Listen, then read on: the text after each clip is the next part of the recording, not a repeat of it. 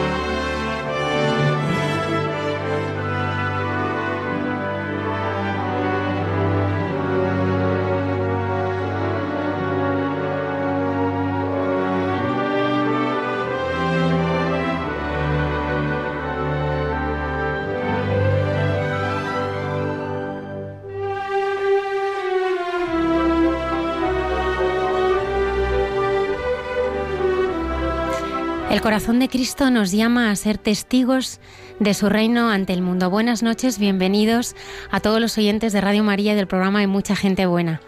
Esta noche eh, vamos a compartir eh, cómo evangelizamos desde el corazón de Cristo de la mano del obispo de San Sebastián, Monseñor José Ignacio Munilla. Buenas noches, don Javier Mairata. Buenas noches, Almudena recomenzamos nuestras tareas con un nuevo curso, ¿no? porque en España más que por año funcionamos por curso la mayoría. Y bueno, pues este curso se presenta con algo apasionante, que es que a finales de septiembre vamos a tener un congreso de evangelización en el corazón de Cristo, en el que don José Ignacio Munilla va a tener una de las ponencias marco y bueno, también queremos contar un poco este proyecto. Nos acompaña también José Gabriel Muñoz, delegado de Juventud de la Diócesis de Getafe. Buenas noches. Buenas noches. Y el maravilloso equipo que está trabajando en este congreso, Isabel García Vigil, consagrada la Fraternidad del Corazón de Cristo. Buenas noches. Buenas noches, Almudena. Luis García Olla. Buenas noches a todos. Alberto Aciturri. Buenas noches, Almudena. Y Nuria Martínez. Buenas noches. Buenas noches. En este congreso vamos a tener la oportunidad de profundizar en cómo evangelizar hoy desde el corazón de Cristo, llevando a todo su amor. Y vamos, bueno, pues vamos a hablar porque eh, más allá de que uno pueda o no pueda asistir, ¿no? Eh, está la certeza de que son cosas que nos ayudan a todos, ¿no? Y que para todos son ocasiones de renovar nuestro ardor, nuestro deseo y nuestro ánimo de llevar a Cristo a todos los corazones. Comenzamos.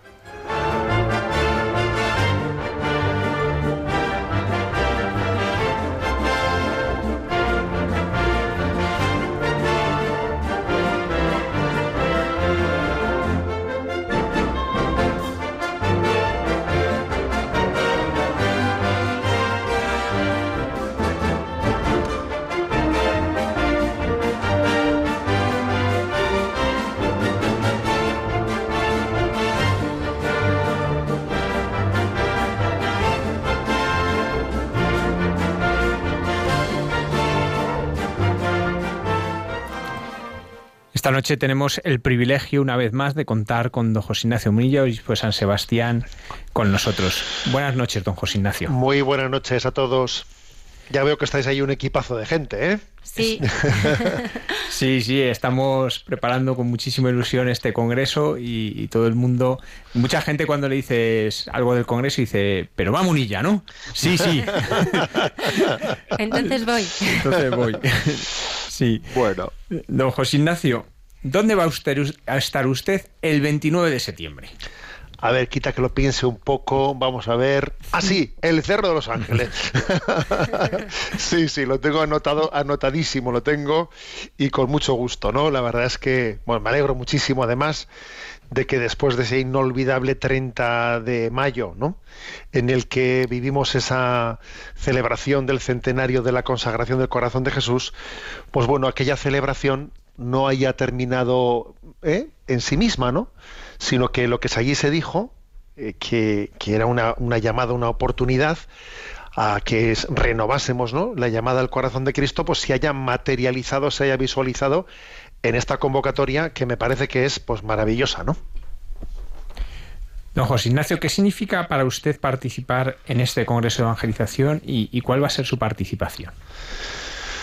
Bueno, vamos a ver, yo lo, yo lo vivo personalmente, ¿no? Personalmente lo vivo como algo pues muy ligado a, a esa renovación ¿eh? de la consagración de España al corazón de Jesús. Y bueno, pues tengo el, el, don, el regalo en mi vida de haber sido pues muy engendrado la fe desde la espiritualidad del corazón de Cristo, ¿no? Que es una espiritualidad que yo a veces, bueno, pues siguiendo un poco la imagen ¿eh? del mismo corazón, sabemos que el corazón tiene como dos movimientos, ¿no? El de sístole y diástole, ¿eh? el de contracción y expansión, ¿no? Pues yo creo que tiene esas dos dimensiones la devoción al corazón de Jesús, que es la de llamarnos a una intimidad, a una intimidad especial con el Señor, ¿eh? Y para mí, pues mm, el Cerro de los Ángeles siempre, siempre ha sido, eh, desde mis tiempos de seminarista en Toledo, cuando pasaba, eh, pues igual si pasaba con tiempo, me, paraba en el Cerro de los Ángeles, tenía yo una visita a las Carmelitas, una oración en aquel lugar, era como mi momento de intimidad, ¿no? Pero como digo que hay dos movimientos que son sístole y diástole, entonces, bueno, pues yo creo que eh, el, movimiento, digamos, complementario al de la intimidad es el de la expansión. ¿eh? El de la expansión es que es el del grito de Jesús, tengo sed, y ese grito de Jesús, tengo sed, es el que le, movió a Madre Teresa a bueno, pues a intentar saciar la sed de Jesús, pues con, con, el celo apostólico, ¿no? Yo creo que el celo apostólico es, mm, digamos, el movimiento complementario a la llamada a reclinar nuestra cabeza en el corazón de Cristo. Intimidad y celo apostólico, ¿no? Son las dos cosas que es lo que me lleva a mí a participar, digamos, en este, eh, en este momento tan emblemático y en este lugar tan especial, ¿no? Monseñor, eh, ¿por qué son importantes iniciativas de este tipo en este momento de la vida de la Iglesia y, y también por qué es importante participar en ellas? Bueno, eh, a mí me parece mm, que, el Espíritu Santo está suscitando muchas cosas en la vida de la Iglesia. ¿eh? El Espíritu Santo es, activo, es mm, fecundo, muy fecundo, pero al mismo tiempo lo hace, lo hace de una manera en la que cada uno de nosotros pues, recibimos intuiciones parciales. ¿Eh?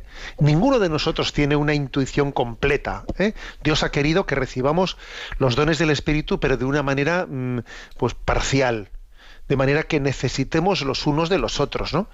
Entonces, eh, por ejemplo, los carismas, los carismas es, muy evidente cómo los carismas se complementan, ¿no?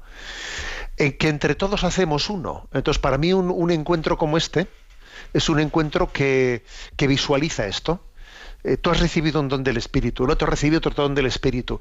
Y Dios ha querido que al mismo tiempo necesitamos cada uno de, la iluminación del otro para, para, ver la imagen del Cristo total, ¿eh? porque si no tendríamos una imagen parcial de Jesucristo. Ese tipo de iniciativas nos, nos permiten entender de que Dios nos ha querido en iglesia en, esa, en ese misterio del cuerpo místico de Cristo en el que nos complementamos, nos enriquecemos, ninguno es autosuficiente, repito que esto es muy importante, ¿no?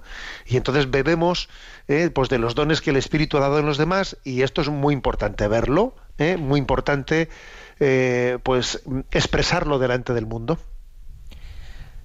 Don José Ignacio, una pregunta que sé que no es fácil porque bueno, pues porque no se puede contestar muy sintéticamente, pero bueno, ¿nos podría apuntar cuáles considera usted que ahora son los grandes retos de la evangelización en España? Bueno, la verdad es que es una pregunta, pues como dices tú, muy, muy potente, ¿no? Yo me acuerdo, mm, me acuerdo, porque al final siempre las cosas, por mucho que uno intente, eh, pues meterse en grandes andaduras, al final son más sencillas, ¿no? Yo recuerdo que cuando Juan Pablo II, recién llegadito, ¿no? A su pontificado, hizo el llamamiento a la nueva evangelización, y recordemos que este congreso que vamos a hacer es un congreso de evangelización, ¿no? Eh, ya Juan Pablo II dijo, a ver, esta nueva evangelización tiene que tener tres características, ¿no? Dijo, un renovado ardor, nuevos métodos eh, y nuevos lenguajes. Dijo esas tres cosas, ¿no?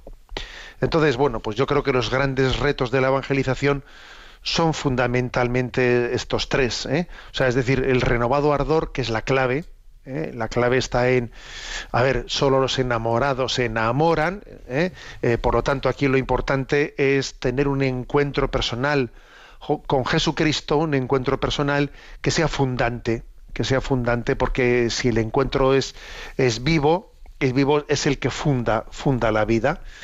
Yo, por ejemplo, os voy a decir que esta semana me he llevado una gran alegría, una gran alegría, pues porque he recibido la visita de un sacerdote, bueno, pues que había tenido, ¿no? Pues una, una experiencia espiritual que me he dado cuenta, me he dado cuenta de cómo, pues cómo le ha, le, ha cambiado la vida. Es que se le notaba hablando, ¿no? Yo he dicho, madre mía, este chico ha recibido un don de la gracia tremendo, ¿no?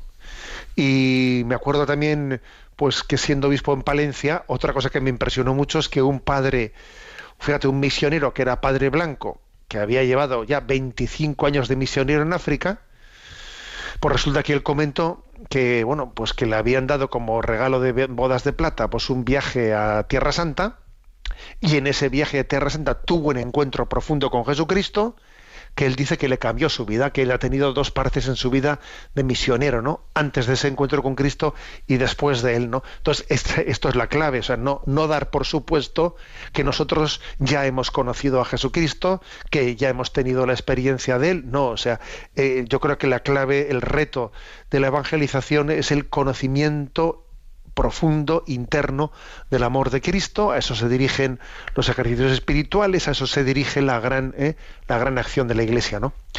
Luego está el tema de los métodos. Y el tema de los métodos, ¿no? Pues eh, acordaros de ese pasaje del Evangelio que dice, ¿no? Echad las redes al otro lado. bueno, pues eh, parece como que ahí se está sugiriendo bueno, pues que si no se busca, si, si no se ha obtenido eh, la pesca por este lado de la barca, tal vez estemos llamados a echar las redes en el otro lado de la barca. O sea, tal, tal vez estemos llamados a explorar eh, cuáles son los métodos, los métodos que nos pueden hacer hoy en día llegar al hombre de hoy, ¿eh? al hombre de hoy.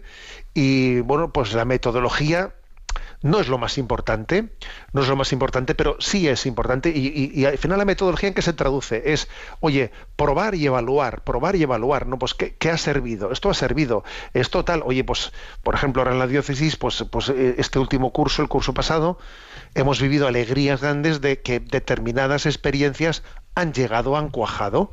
¿Eh? pues por ejemplo retiros de Maús o algunas otras experiencias hemos dicho oye qué milagro ha sido esto no y este curso próximo estamos a punto de experimentar algunas más no o sea eh, los métodos los métodos no son lo más importante, pero, pero hay que tener, yo diría, la frescura y la libertad de, de, no estar empeñados en que las cosas son, sean como a mí se me habían ocurrido que tuviesen que ser, ¿no? Sino, sino ver por dónde sopla el espíritu y estar atento a ello, ¿no? Y luego está el tema del lenguaje. El lenguaje, que es verdad que a veces parece, ¿no? Que, que hay una imposibilidad de decir cómo hablo yo, eh, eh, cómo me hago yo significativo para hablar de Jesucristo, para hablar del Evangelio, a un mundo, a una cultura que parece que habla, o sea, que en, pues en otro idioma, en otro idioma, ¿no? Entonces yo cómo me comunico si parece que no ten, si no compartimos el mismo idioma, ¿no? Es como si uno hablase en chino y el otro habla en castellano. Pero bueno, pues entonces cómo nos entendemos.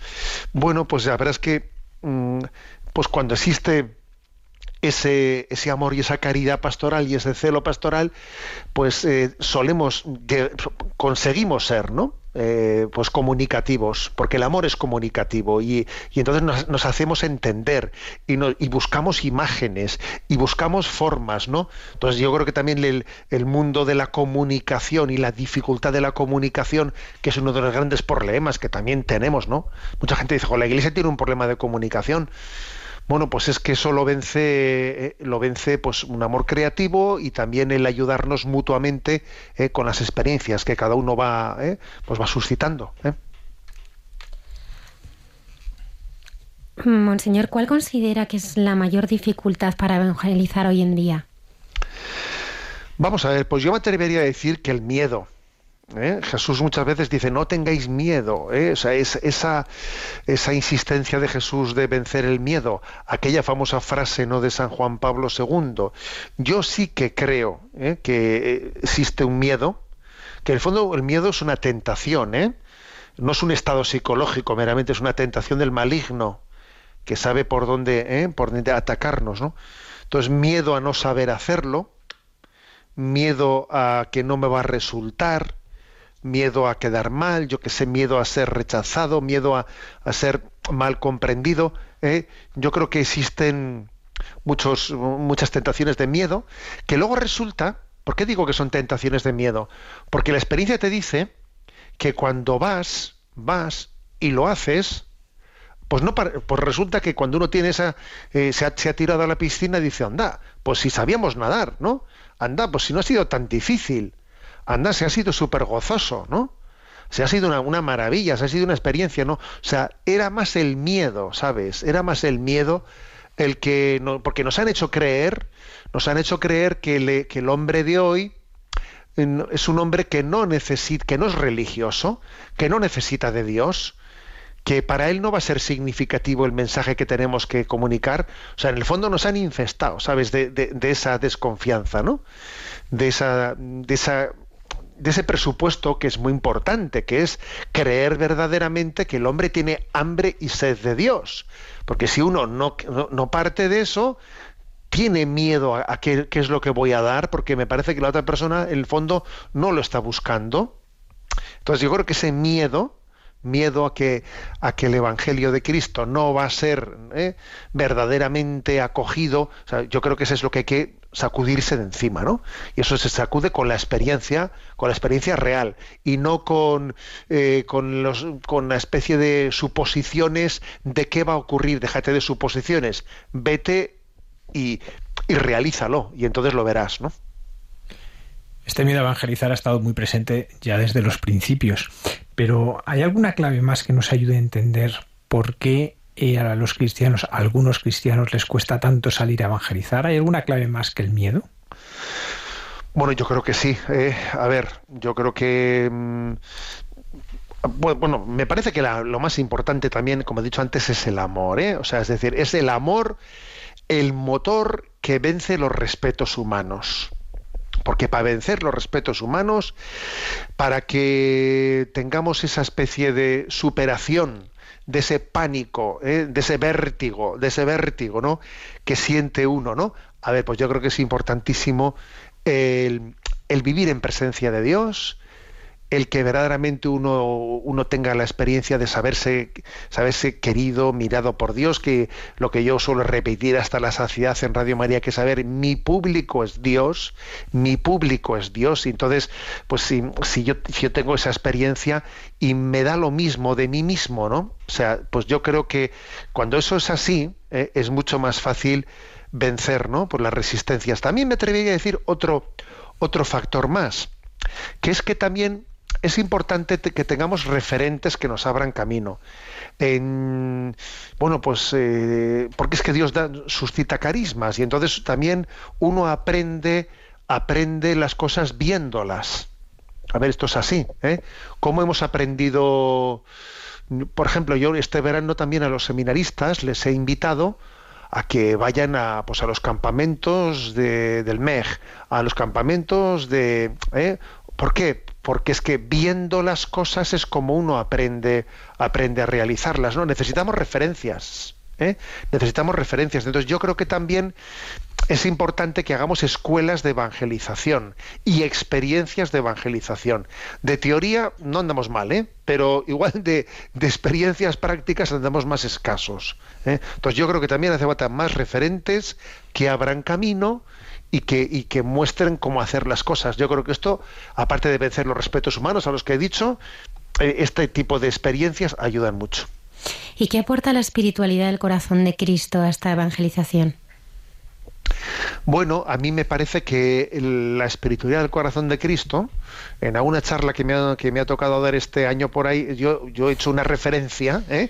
he hecho una referencia, y es que, a ver, históricamente, cuando el Señor se revela a Santa Margarita María de la Coque, etcétera, en aquel momento histórico, eh, la espiritualidad del corazón de Cristo fue providencial para sanar la herida del jansenismo, ¿eh? que en aquel momento esa especie de miedo, miedo a Dios que había llevado a perder la confianza en la, en, en la bondad de Dios y en su paternidad, ¿no? Entonces fue sanadora esa espiritualidad de la confianza y del abandono en el amor de Dios fue sanadora de la herida del jansenismo, ¿no? De ese Dios, de esa imagen desfigurada ¿eh? de Dios que había perdido su rostro de misericordia. El corazón de Jesús fue sanador, ¿no? Bueno, pero obviamente en este momento no estamos en, bajo el riesgo del jansenismo, vamos a ser claros. ¿eh? Estamos más bien bajo el riesgo eh, contrario, de la pérdida del sentido de la trascendencia, del sentido del respeto de Dios. ¿no?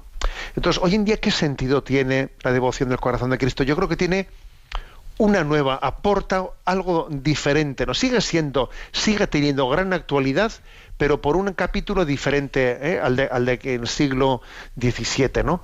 Eh, yo o el XVIII. Yo creo que la novedad del momento presente es que, digamos, el desorden de vida y la secularización han generado muchísimas heridas. ¿eh?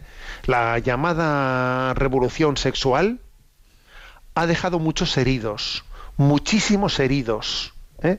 Entonces yo creo que, la gran actualidad de la espiritualidad del corazón de Cristo en ese tiempo es eh, la esperanza de que en medio de esas heridas en esas heridas nuestro, nuestro corazón tiene esperanza, ¿no? Y yo he repetido mucho una frase, pues la frase, la frase de que, a ver, de que el corazón no es de quien lo rompe, el corazón es de quien lo repara. Y esta es para mí la gran actualidad del mensaje de la espiritualidad del corazón de Cristo. O sea, que, que en medio de tantas heridas como, como padecemos, ¿eh? pues tenemos esperanza. Nuestro corazón tiene dueño, nuestro corazón tiene dueño, ¿no? Y eso, eso es clave, ¿eh? eso es importante, saber que mi corazón tiene dueño porque hay alguien, hay alguien que me quiere personal y profundamente. Precisamente todo el centenario ha girado con el, en torno al lema Sus heridas nos han curado. Precisamente por esto que, que usted apuntaba ahora. En este congreso hemos querido llevar experiencias de cómo el corazón de Cristo es el que verdaderamente cura, el que verdaderamente sana estas heridas más profundas. ¿Nos puede contar alguna de las experiencias que tiene usted de esto?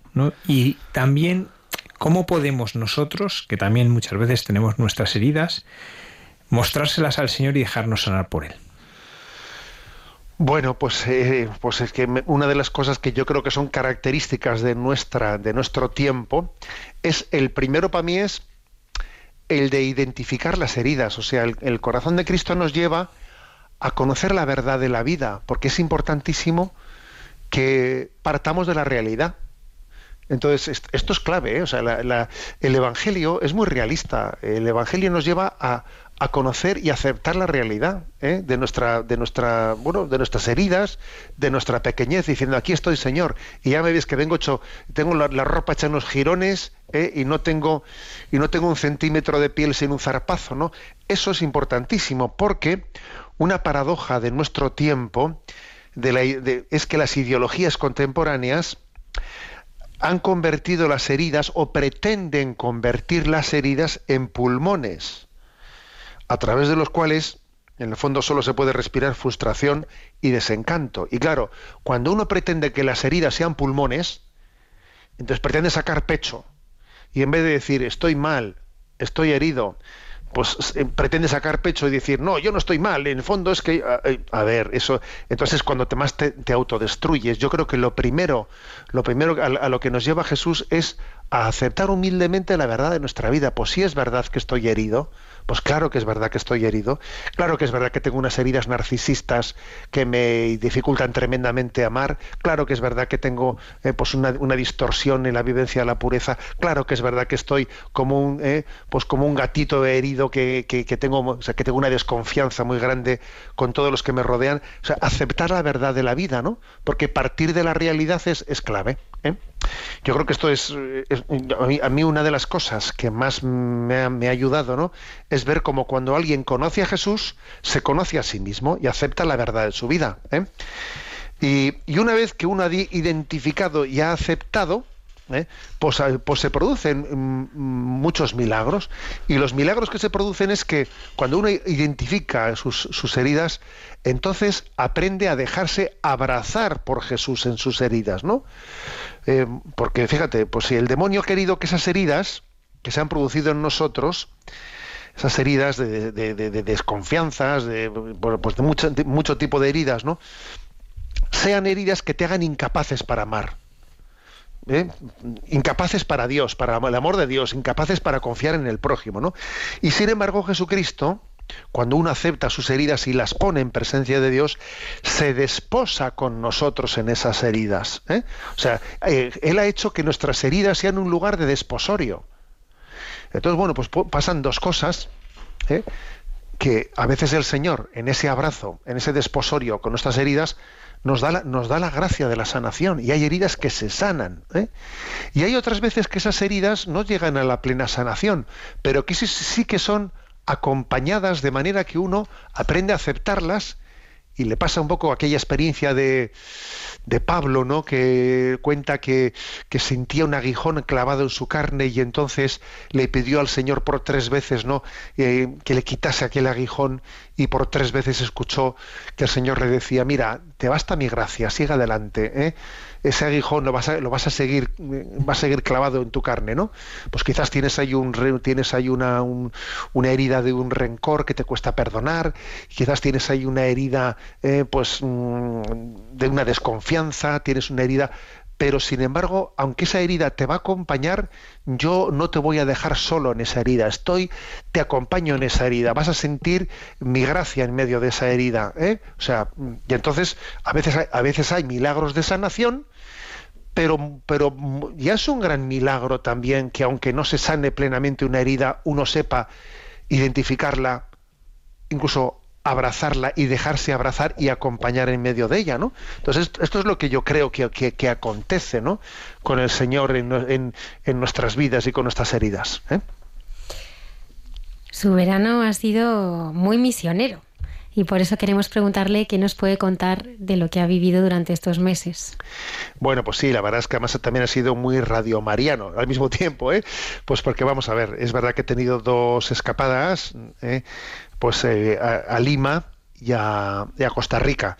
Y las dos escapadas han estado bastante ligadas a Radio María, ¿no? Porque la verdad es que voy a decir que mm, en esas naciones y en bastantes naciones de Hispanoamérica, pues se emite el catecismo de la Iglesia Católica, que en un tiempo pues eh, se grabó, quien grabé aquí en directo en España, que fueron muchas horas de radio, ¿no? Mil y pico, mil y pico horas de radio, y que se emite ahora aquí de madrugada.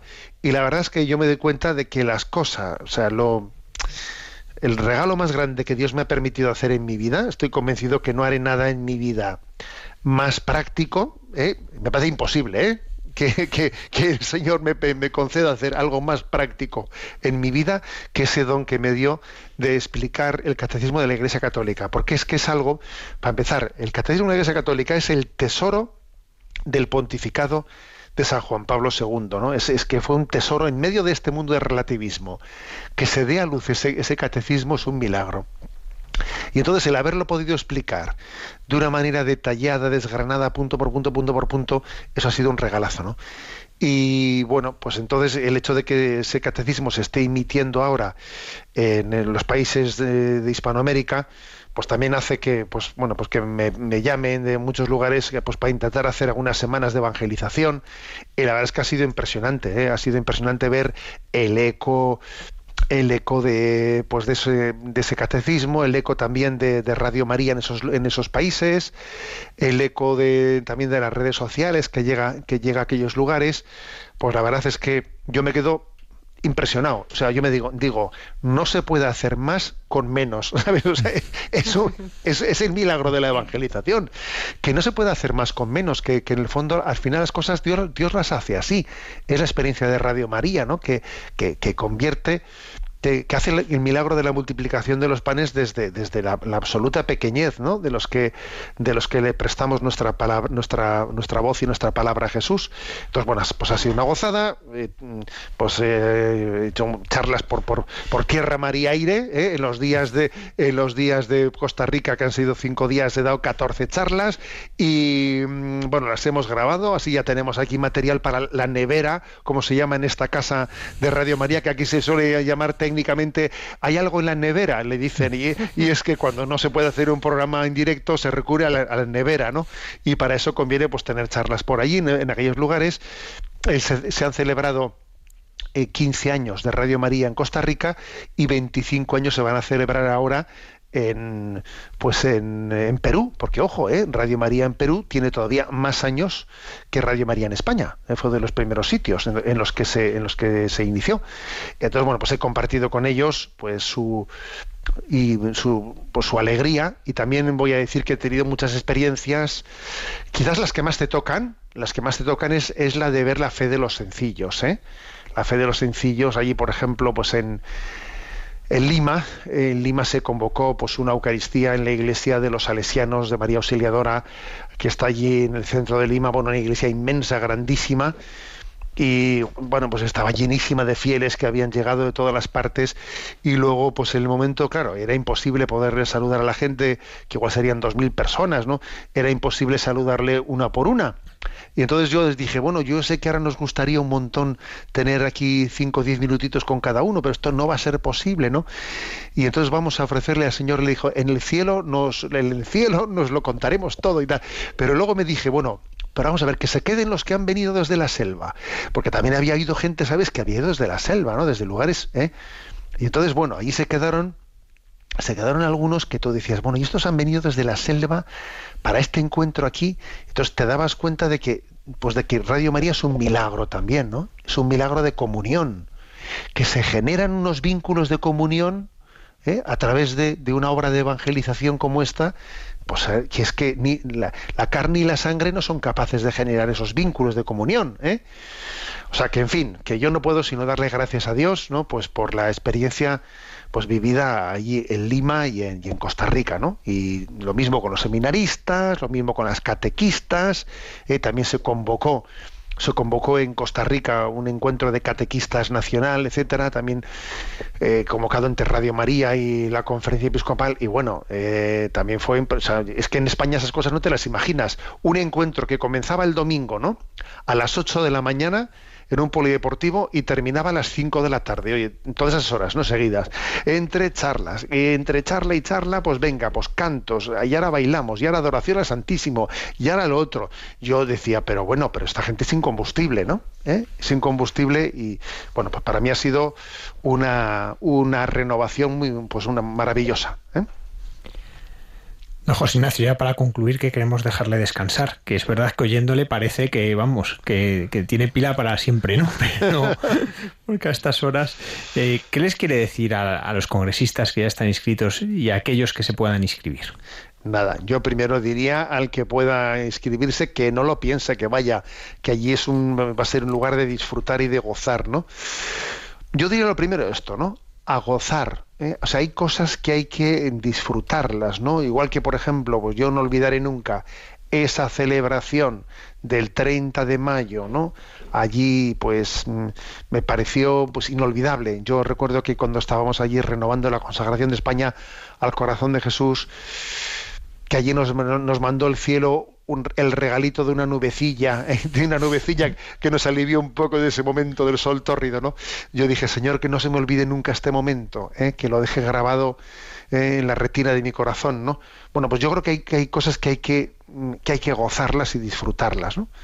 Hay que gozar y disfrutar de, bueno, pues de, de esas intuiciones compartidas, de esos encuentros en Cristo, porque son encuentros en los que, pues igual que Jesús disfrutaba cuando iba a Betania, yo diría que ir a este congreso de evangelización es ir a Betania.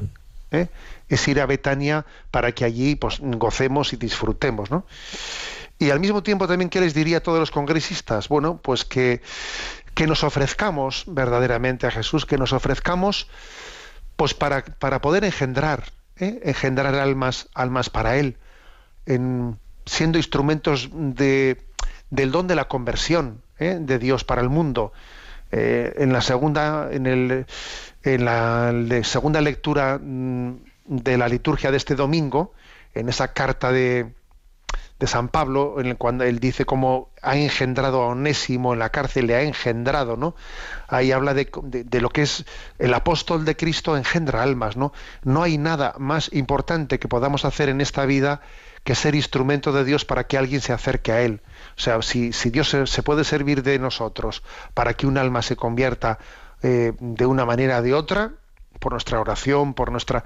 A ver, mm, entonces, ir, ir, yo diría, gozar disfrutar del Congreso y ofrecerse, ofrecerse para ser, pues eso, para que a través de la maternidad, a través de la paternidad de nuestra vida, pues podamos eh, llevar, llevar almas al Señor. Yo recuerdo que en un, que en un encuentro que tuvimos de matrimonios eh, aquí en la diócesis, pues un, pues un padre de familia, que era, me acuerdo que era, era de Tolosa, hizo el comentario él, ¿no? Dijo, bueno, aquí estamos para ir al cielo pero arrastrando unos cuantos con nosotros. ¿eh? y me gustó su definición, ¿no? Dijo, a ver, aquí estamos para ir al cielo, para ir a la vida eterna, pero arrastrando en racimo unos cuantos detrás nuestro. ¿eh? Bueno, pues eso es lo que yo diría a los que vayan a, este congreso, a gozar, a disfrutar y a ofrecernos, a ofrecernos pues como instrumentos de, la evangelización de Cristo en el mundo, ¿no? Eso es lo que, lo, que todos estamos buscando. ¿eh? Pues muchísimas gracias, don José Ignacio, pues por esta entrevista, por el apoyo que siempre nos da a Radio María y en particular también a nuestro programa y agradecerle pues que esté en el Congreso. Recordamos que va a ser el, su ponencia el domingo 29 a las 10 de la mañana en la Basílica del Sagrado Corazón en el Cerro de los Ángeles de Getafe. Sí. Muchísimas gracias, don José Ignacio, y que Dios le bendiga siempre. Muy bien, muchísimas gracias y me encomiendo vuestras oraciones y que sepáis que vamos a encomendar mucho el fruto de ese congreso. Sois unos crack, como se dice, lo estáis, lo estáis preparando de maravilla, estamos impresionados los que lo vemos desde la distancia por bueno, pues cómo hacéis las cosas, ¿no? Y bueno, Dios, Dios lo va a bendecir, estoy seguro. ¿eh? Pues muchísimas gracias. Muy bien. Gracias.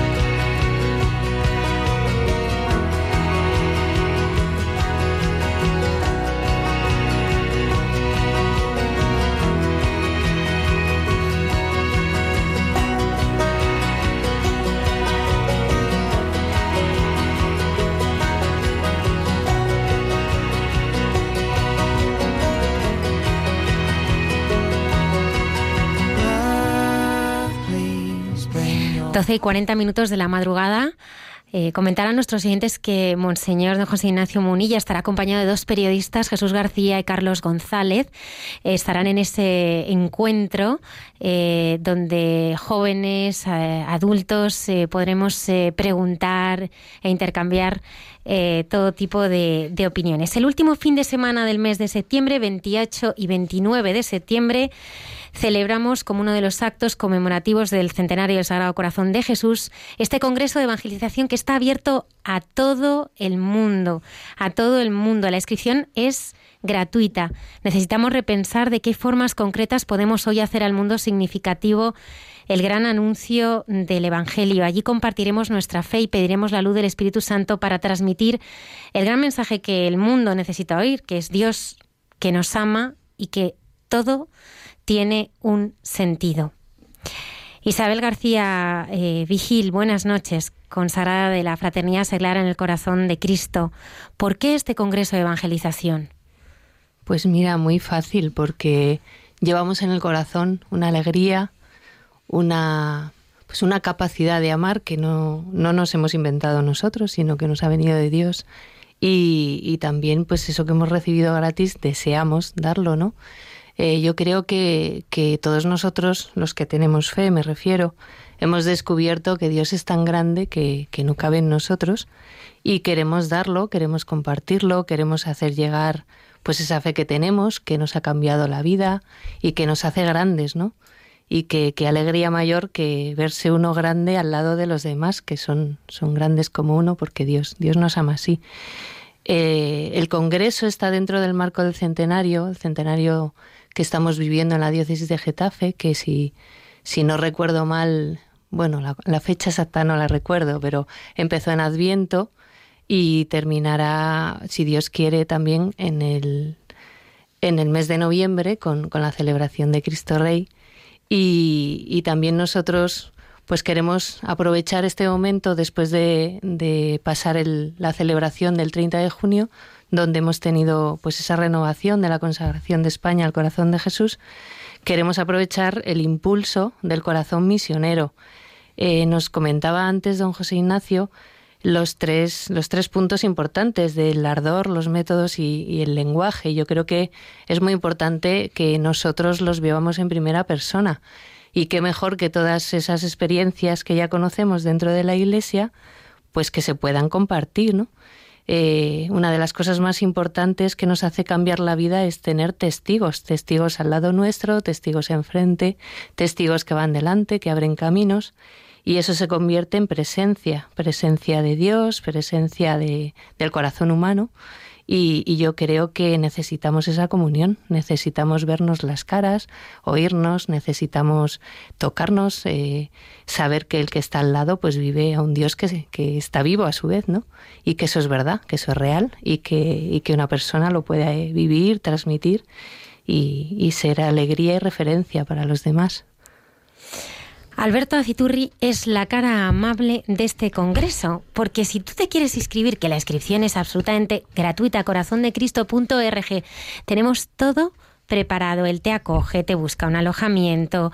Eh, si quieres ir al Congreso Infantil, no te preocupes porque él pone todos los medios, es la cara amable. ¿Qué nos vamos a encontrar en el Congreso, Alberto? Bueno, eh, nos hemos planteado, eh, bueno, organizar el, el Congreso como como un congreso. Quiero decir, disculparme la, redundancia.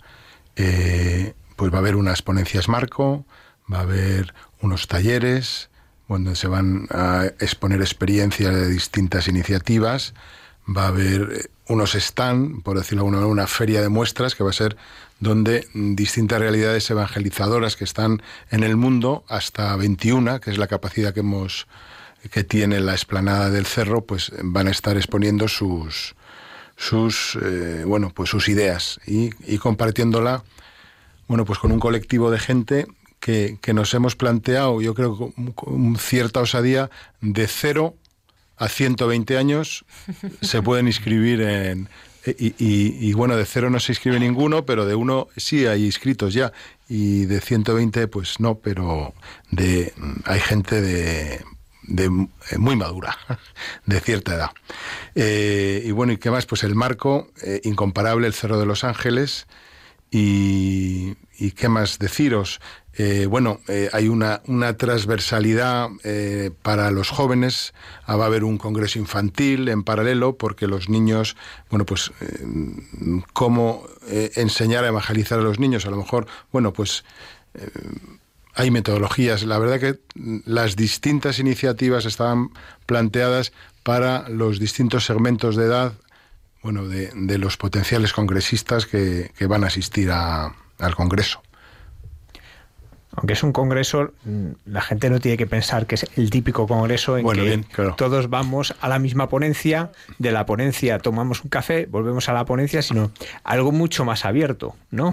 En que a la vez tenemos el congreso infantil, a la vez tenemos las ponencias, por ejemplo, por la mañana en la Basílica, pero luego están los stands de evangelización que están abiertos, la exposición de la Madre Teresa, la carpa de restauración. Es decir, eh, uno no tiene que pensar en, a ver, eh, tengo que ir a todo. No, si no tengo que ir a todo, a lo mejor uno ni siquiera va a ninguna ponencia ni a ninguna de las experiencias pero se pasa allí un rato en el cerro con la familia, visitando la exposición de la Madre Teresa, tomándose un café y recorriendo los stands, y, allí, en 21 stands que presentan 21 horas de evangelización, pues, y, una librería para que también puedan comprar libros si quieren, bueno, pues puedan eh, pasar un tiempo precioso en familia a la vez que están descubriendo también cómo evangelizar desde el corazón de Cristo.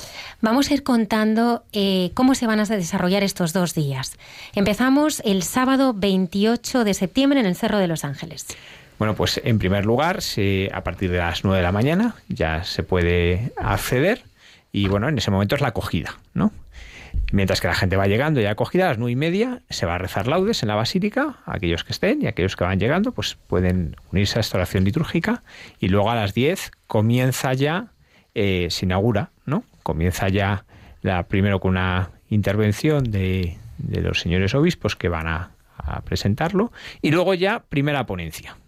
La primera ponencia, eh, bueno, amiga de este programa, algunos de nuestros oyentes, muchísimos de nuestros oyentes seguro que la habrán escuchado, la madre Olga María del, Redentor. Sí, la hemos podido escuchar en este programa. Eh, tu amor, Señor, creció conmigo. Efectivamente, esa fue la, frase que, nos entusiasmó. ¿no? Ella, Carmelita Samaritana, pues la verdad es que está siendo una experiencia preciosa. ¿no? Eh, en un momento pues en que la, vida monástica pues en muchos lugares pues está cerrando, eh, hay un declive en muchos sitios muy doloroso para el pueblo que pierde un convento de monjas es muy doloroso, sin embargo ellas pues están creciendo y ya, ya, ya es la tercera casa que abren, la última precisamente en la diócesis de San Sebastián.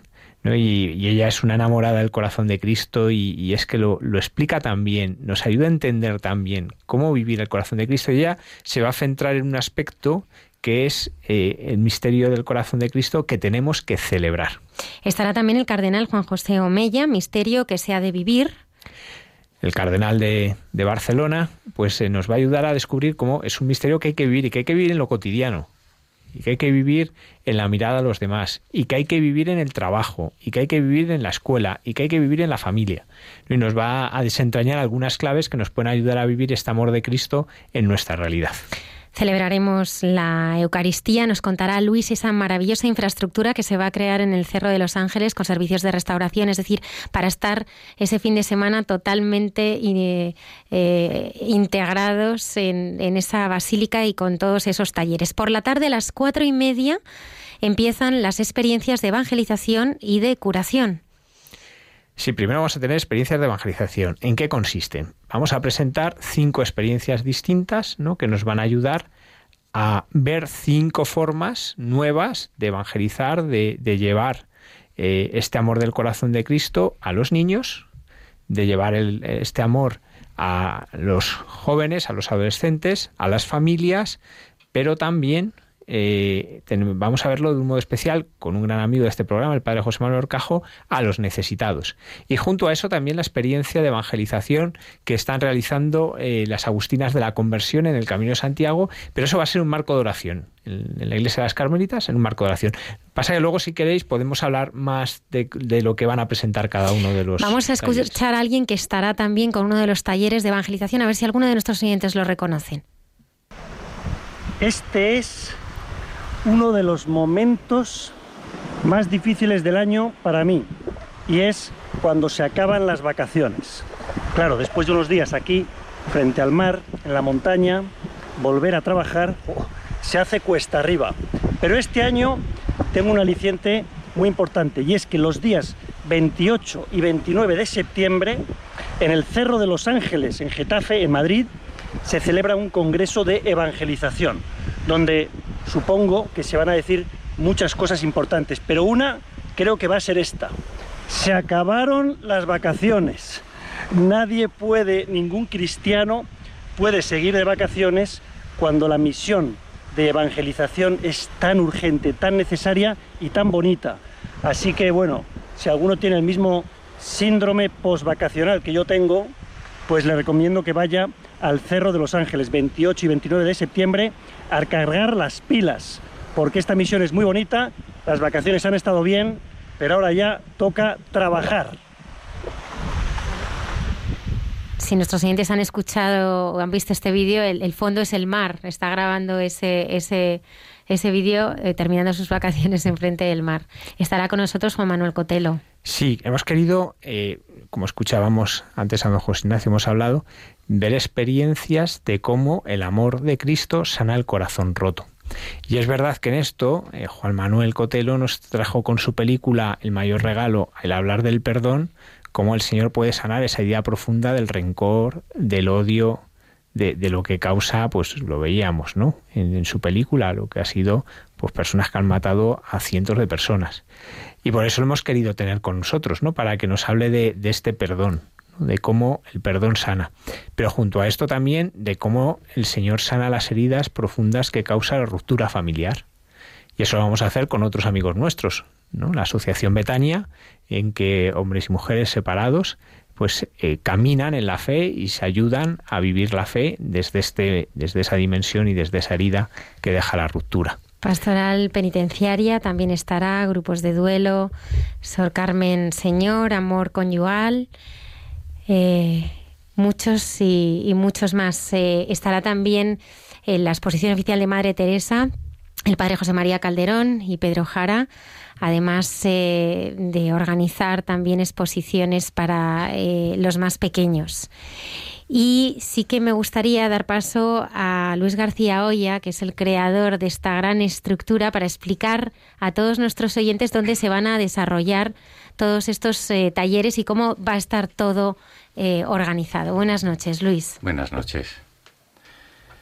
Vamos a ver, en principio ha sido una cosa facilísima.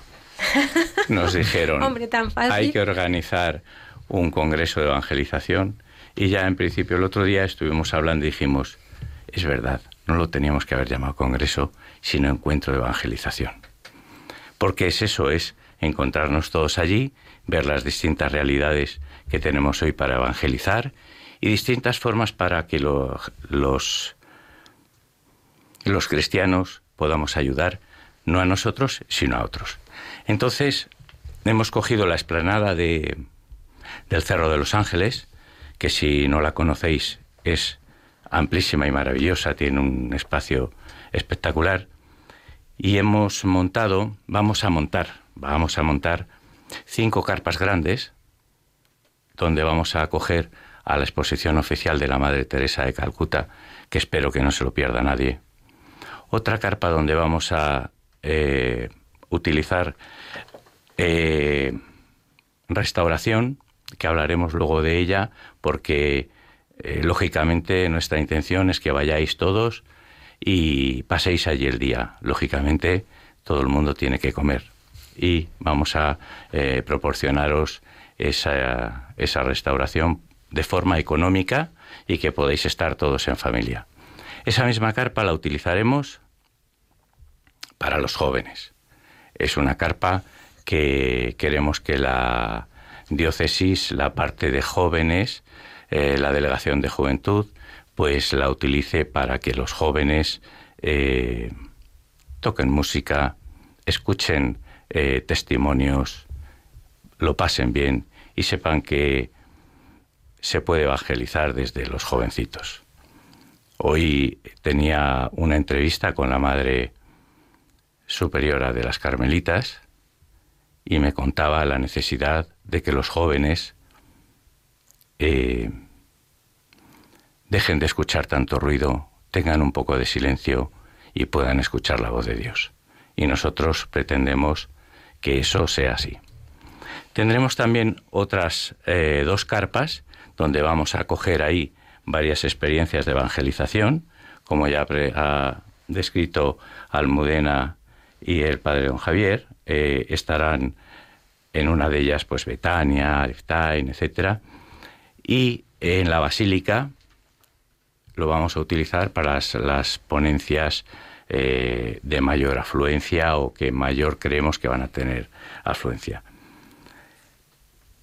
Esperamos que todo el trabajo que estamos haciendo tenga fruto y que todo el mundo pueda ir, lo pase bien y saque algo en claro.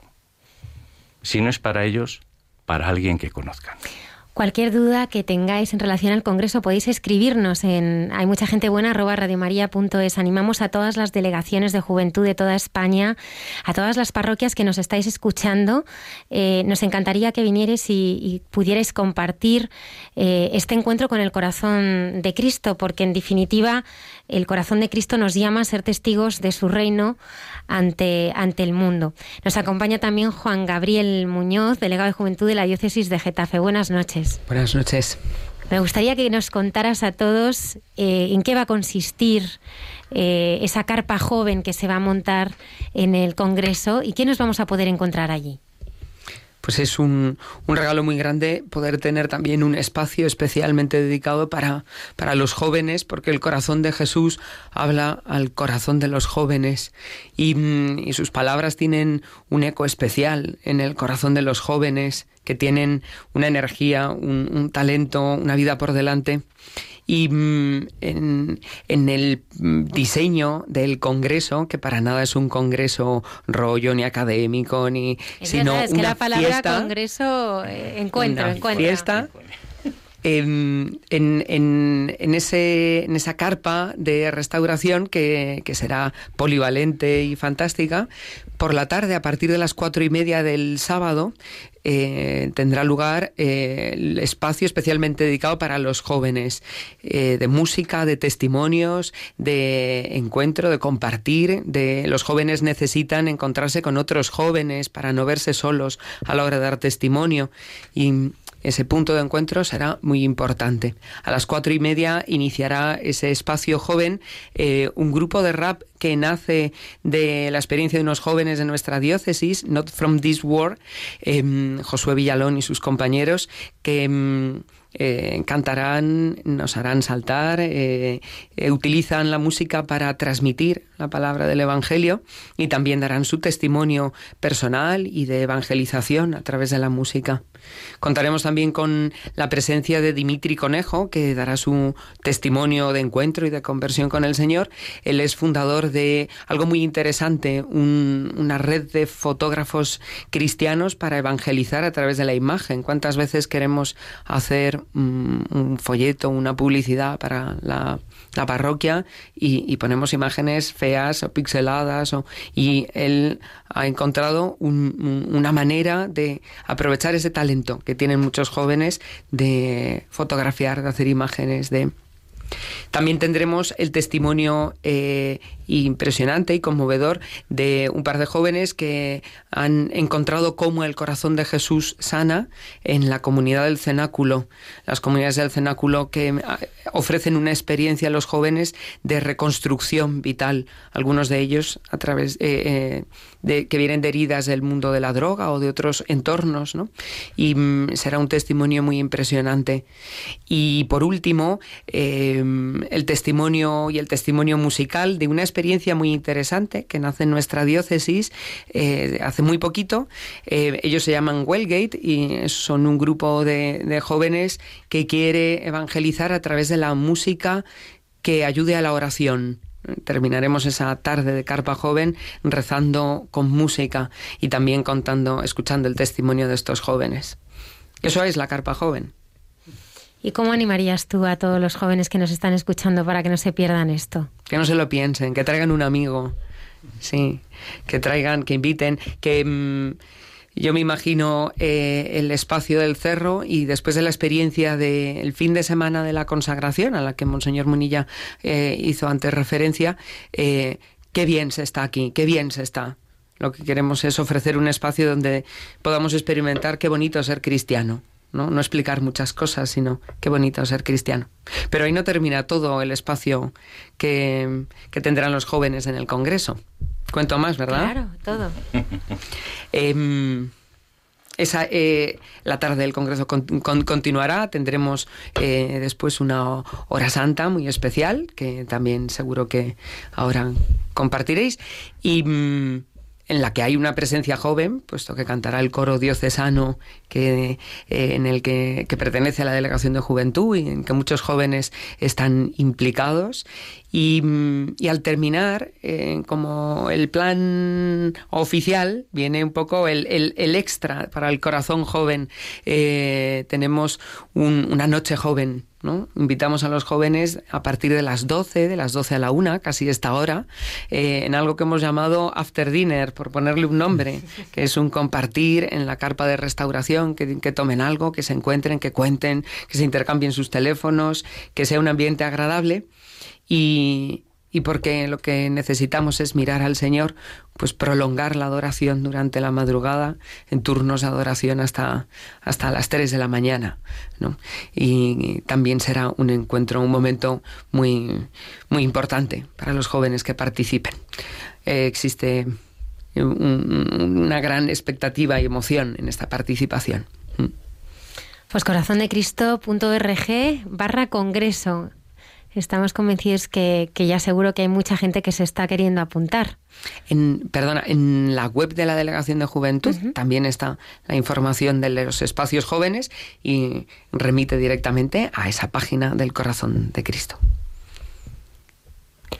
También recordar pues que en esta ponencia de don José Ignacio Munilla también hemos querido que los jóvenes tengan un protagonismo ¿no? y puedan también lanzarle sus preguntas y escuchar también ellos. ¿no? Es una ponencia abierta a todos para que todos la puedan escuchar, pero queremos que, que los jóvenes se sientan especialmente implicados. ¿no? Él conecta muy bien con la juventud y por eso pues queremos que ellos también le pregunten y, y sobre todo que les anime a evangelizar ¿no? en una eh, porque bueno, vienen de, diversas diócesis, nos han pedido poder acudir y por supuesto estamos encantados de abrir el espacio porque es eso. Es verdad que lo organizamos desde la diócesis de Getafe, pero está pensado para todo el mundo. Incluso de fuera de España hay gente que nos ha dicho que va a venir. Isabel, que podemos hablar de la adoración que va a tener lugar el sábado por la noche. Pues mira, se puede resumir en lo que me dijo el padre Javier Sigris, con su permiso, cuando me puse en contacto con él, eh, que, que, necesitaba para preparar la, adoración y para, y para poder también rezar más a gusto con el Señor.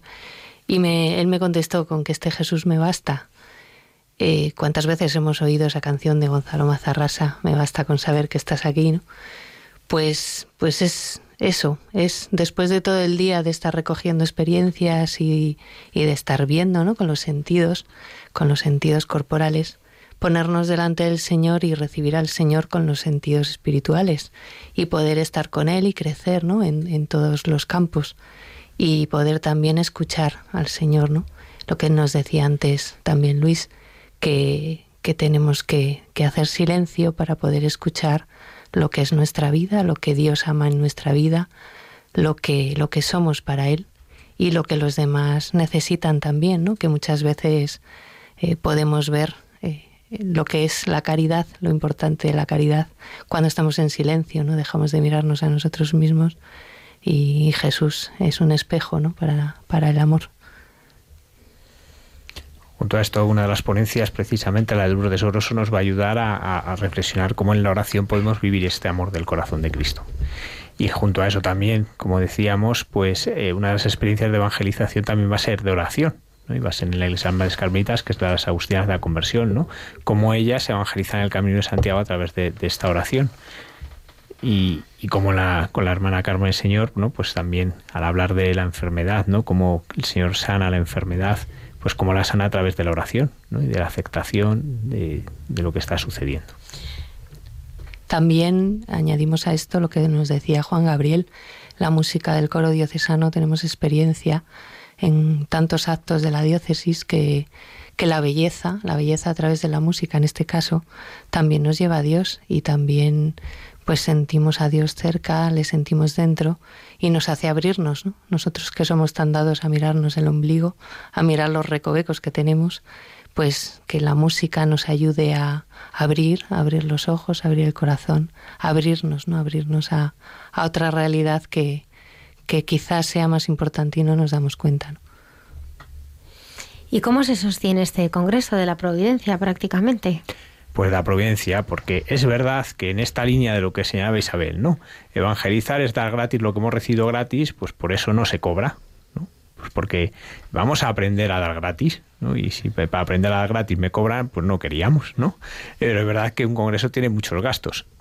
A ver, eh, en todo buscamos que sean los menos posibles, pero es verdad que la infraestructura, pues todo lo que queremos hacer, pues conllevan gastos.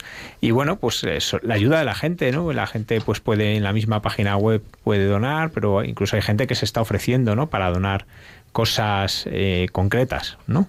Eh, por ejemplo, hay una persona pues que ha donado un espacio publicitario, ¿no? Pues para que se pueda anunciar.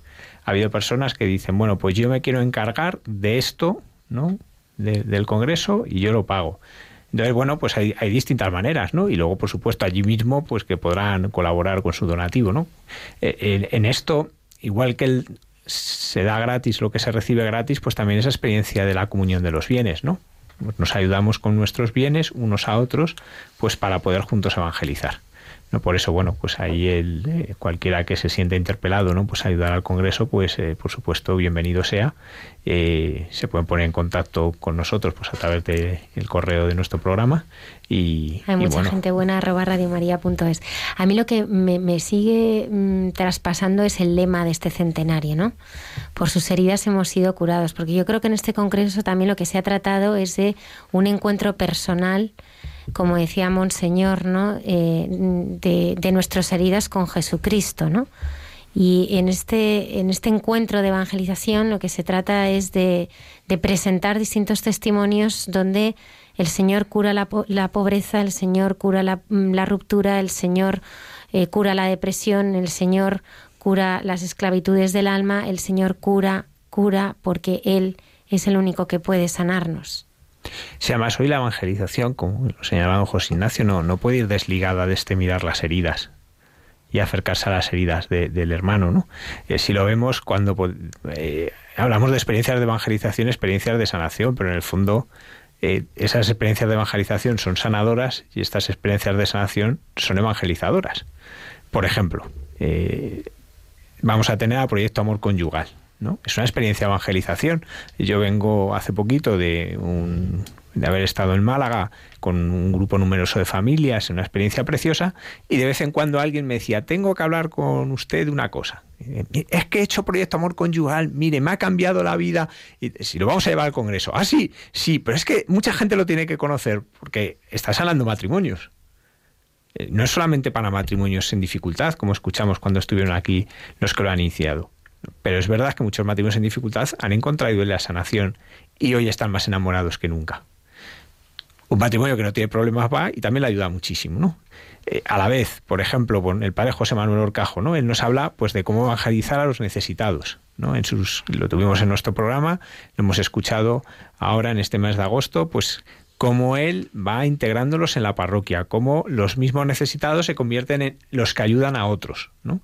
Cómo esa misma, primero lo que es una ayuda, se convierte en una experiencia en que son evangelizados y evangelizadores. Entonces, por eso es algo que va unido. Y por eso el lema de este año es sus heridas nos han curado. Y eso lo engloba todo. ¿no?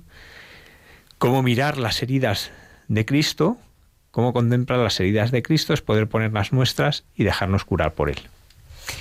Una y diez minutos de la madrugada. Continuamos aquí en Mucha Gente Buena hablando de este Congreso de Evangelización que tendrá lugar el 28 y 29 de septiembre. Os esperamos a todos.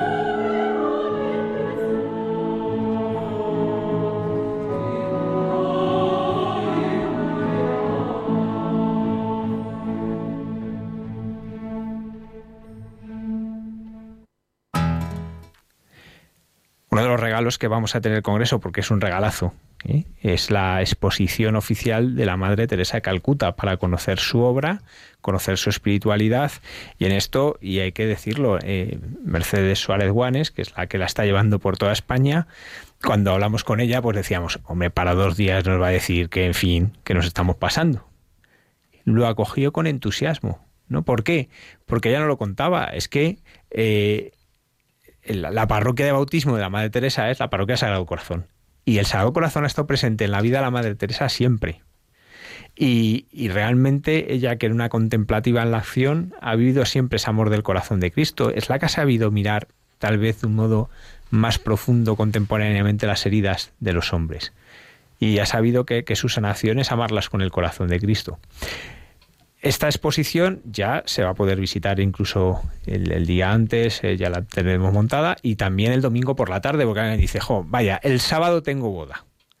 Y la tengo en Salamanca, no vuelvo hasta el domingo, no pasa nada, por la tarde puedes ir a la exposición hasta que se cierre el cerro. ¿Eh? O sea que en eso, pero ahí queremos, por un lado, por la mañana, eh, por la mañana los participantes del Congreso Infantil, pues también van a visitar la exposición de Madre Teresa con un equipo que se enseña. Pero es que también queremos, como hay niños que no se pueden apuntar al Congreso Infantil, pues porque o no van a ir o porque ya no hay plazas, y entonces tenemos lista de espera y bueno, vamos apuntándoles por la tarde para que puedan ir las familias con los niños. Vamos a ir un equipo de voluntarios que lo hace genial con los niños. Victoria. Victoria, que ha estado también, Victoria Escudero, que ha estado en nuestro programa alguna vez hablándonos precisamente a la Madre Teresa, pues eh, de cuatro y media a cinco y media en la carpa estará el diácono Pedro Jara, pero de cinco y media a seis y media habrá recorridos especiales para los niños y las familias, ¿no?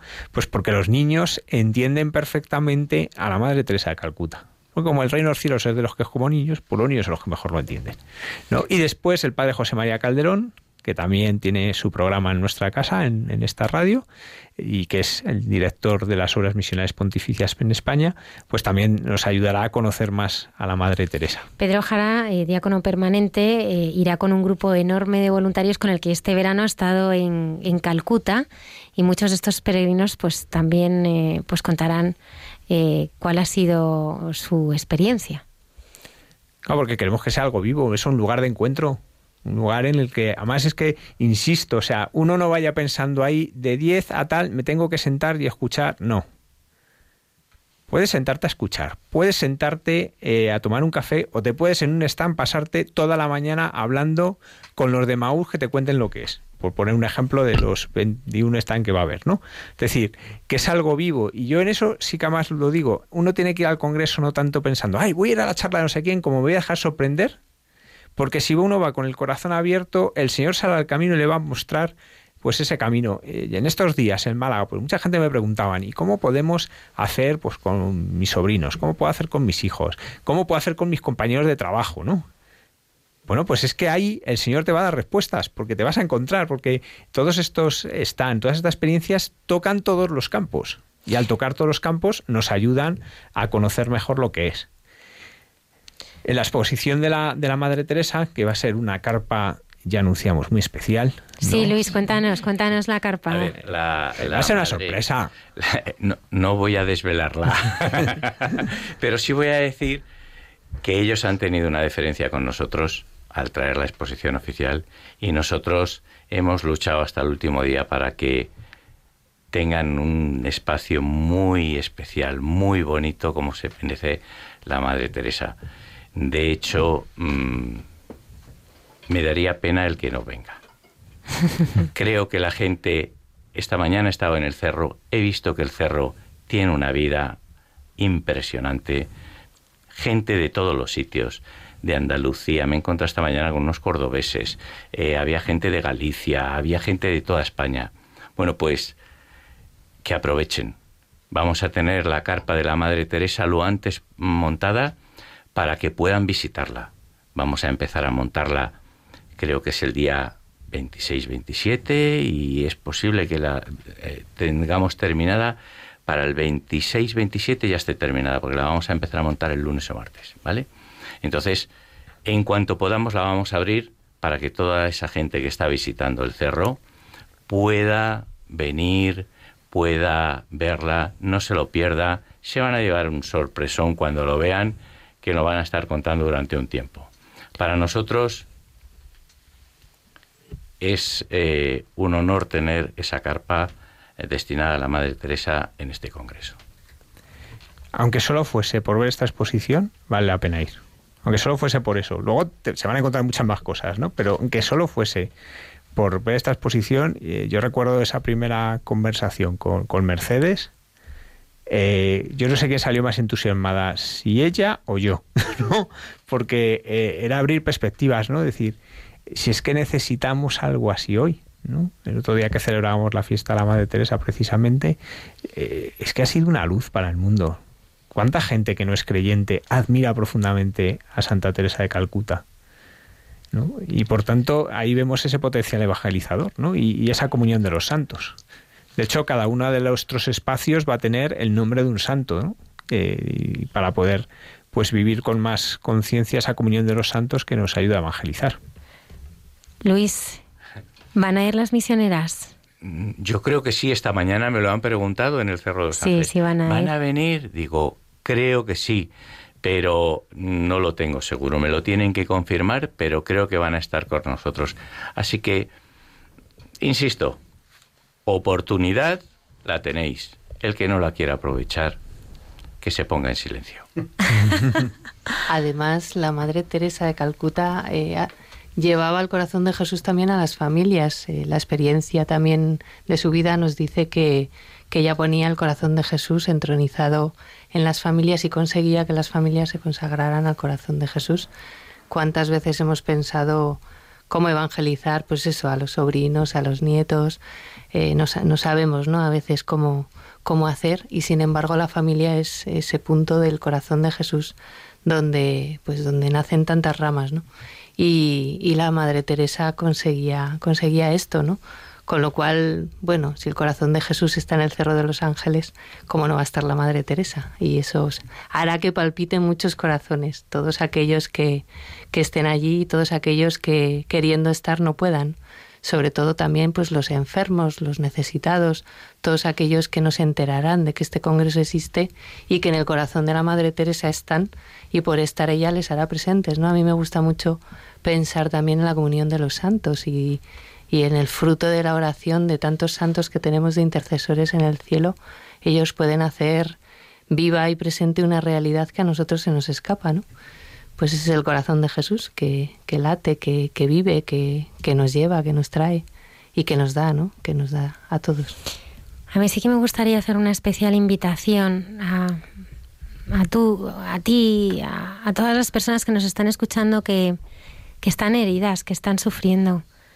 Este es un fin de semana para vosotros, para que vengáis, para que os encontréis con el Señor, mm, para que entreguéis vuestras heridas y para que sean sanadas eh, por Él, porque realmente este encuentro de evangelización está pensado para ti, para ti que, que a lo mejor has perdido la esperanza, estás deprimido, estás en medio de dificultades, sientes que todo está perdido. Para ti es este congreso, está pensado, rezado y, y- te esperamos. Es verdad que nosotros vamos a hablar especialmente de algunas grandes heridas, ¿no? La droga, la ruptura de las familias, eh, el rencor, ¿no? También la enfermedad, ¿no? Que también es, es una herida. La muerte, ¿no? Porque vamos a hablar del duelo. Eh, también la, falta de libertad. Pero no va a haber herida que no se vea reflejada allí y por tanto no va a haber herida que no encuentre un espacio donde poder experimentar el comienzo de esa sanación. Vamos eh, a escuchar cómo ha habido personas que en la comunidad del cenáculo, que es oración y trabajo, han descubierto la libertad de algo que les esclavizaba y han podido salir de ello. Vamos a escuchar la experiencia preciosa que está sucediendo en la cárcel. Por cierto, que en nuestras cárceles, Getafe es una de los diócesis con más población reclusa de España, ¿no? porque tiene tres centros penitenciarios muy grandes, uno de ellos con módulo familiar. Eh, han participado con entusiasmo en este centenario, han hecho concursos de dibujo, de poesías, eh, con esa sencillez, ¿no? Y a la vez, pues con ese deseo de, formar parte de, de esta experiencia del centenario, ¿no? Incluso han ganado jubileo, algunos que han podido, han tenido permiso para salir, ¿no? Y aquí vamos a poder escuchar esas experiencias, ¿no? Pero ya digo, y uno dice, pero mi herida que es tal, y no, no se ve reflejada en eso, sí se va a ver reflejada. Que venga porque va a encontrar un lugar donde va a ser reflejado. Porque hay unos están en los que también van a aparecer esas heridas. Me gustaría compartir con los oyentes eh, algunos de nuestros stands, Emaús, FETA, cursillos de Cristandad, Caritas, Voluntariado Vicenciano, Oración de las Madres, Camino Neocatecumenal, Comunión y Liberación, Renovación Carismática, Encuentro Matrimonial y de Novios, Vía Ascendente, eh, Vía Teresita, en fin, eh, la lista es, es, bastante larga. También está la Hospitalidad de Lourdes, las Misioneras del Santísimo Sacramento, la Comunidad de San Egidio. Claro, es que, por ejemplo, Villa Teresita, que hace poco tuvimos a Genia en nuestro programa, eh, se van a donde están las prostitutas para invitarlas a salir de eso. Y uno dice, vaya, esa herida no me la esperaba, ¿no? Pues también está. Es que no, no hay, no hay ninguna realidad. El Papa cuántas veces insiste en que salgamos a las periferias. ¿no? Y, hay periferias ante las que nos damos la vuelta. O sea, por ejemplo, Villa Teresita hacen lo, justo lo contrario de lo que hacemos los demás. Los demás, ante una mujer que siga prostitución, nos cruzamos a la acera de enfrente y miramos a otro lado. Ellas no. Ellas se acercan, las miran a los ojos para invitarlas a salir de eso. Y, así, bueno, pues es que es, son tantas experiencias, ¿no? De, de cómo acercarse al otro, de cómo acercarse a gente que a veces nos parece que tienen muchas más necesidades antes que conocer a Cristo. Es que a veces nos parece que primero tenemos que hablarles de muchas cosas antes de acercarle a Cristo, si lo que más quieren es a Cristo. Y por supuesto, junto a dar a Cristo, pues dar pan, dar vestido, dar vivienda, dar tantas cosas, ¿no? Pero que, podemos descubrirlo, y también eso nos ayudará muchísimo el padre José Manuel Orcajo a, a ver todo esto, ¿no? Y cómo, cómo esta experiencia, insisto, de sanación es evangelizadora y esta experiencia de evangelización es sanadora. Juan Gabriel, ¿qué experiencias están más cercanas a los jóvenes que nos puedas eh, eh, contar de las que va a haber en el Congreso? Pues como decía antes Javier, eh, la experiencia de los jóvenes del cenáculo, que con la oración y el trabajo consiguen reconstruir su vida. Además era una experiencia muy directa y, y ese testimonio lo queremos compartir a manera de coloquio para que sea muy cercano a, los jóvenes que lo escuchan, ¿no? Eh, esa de manera especial.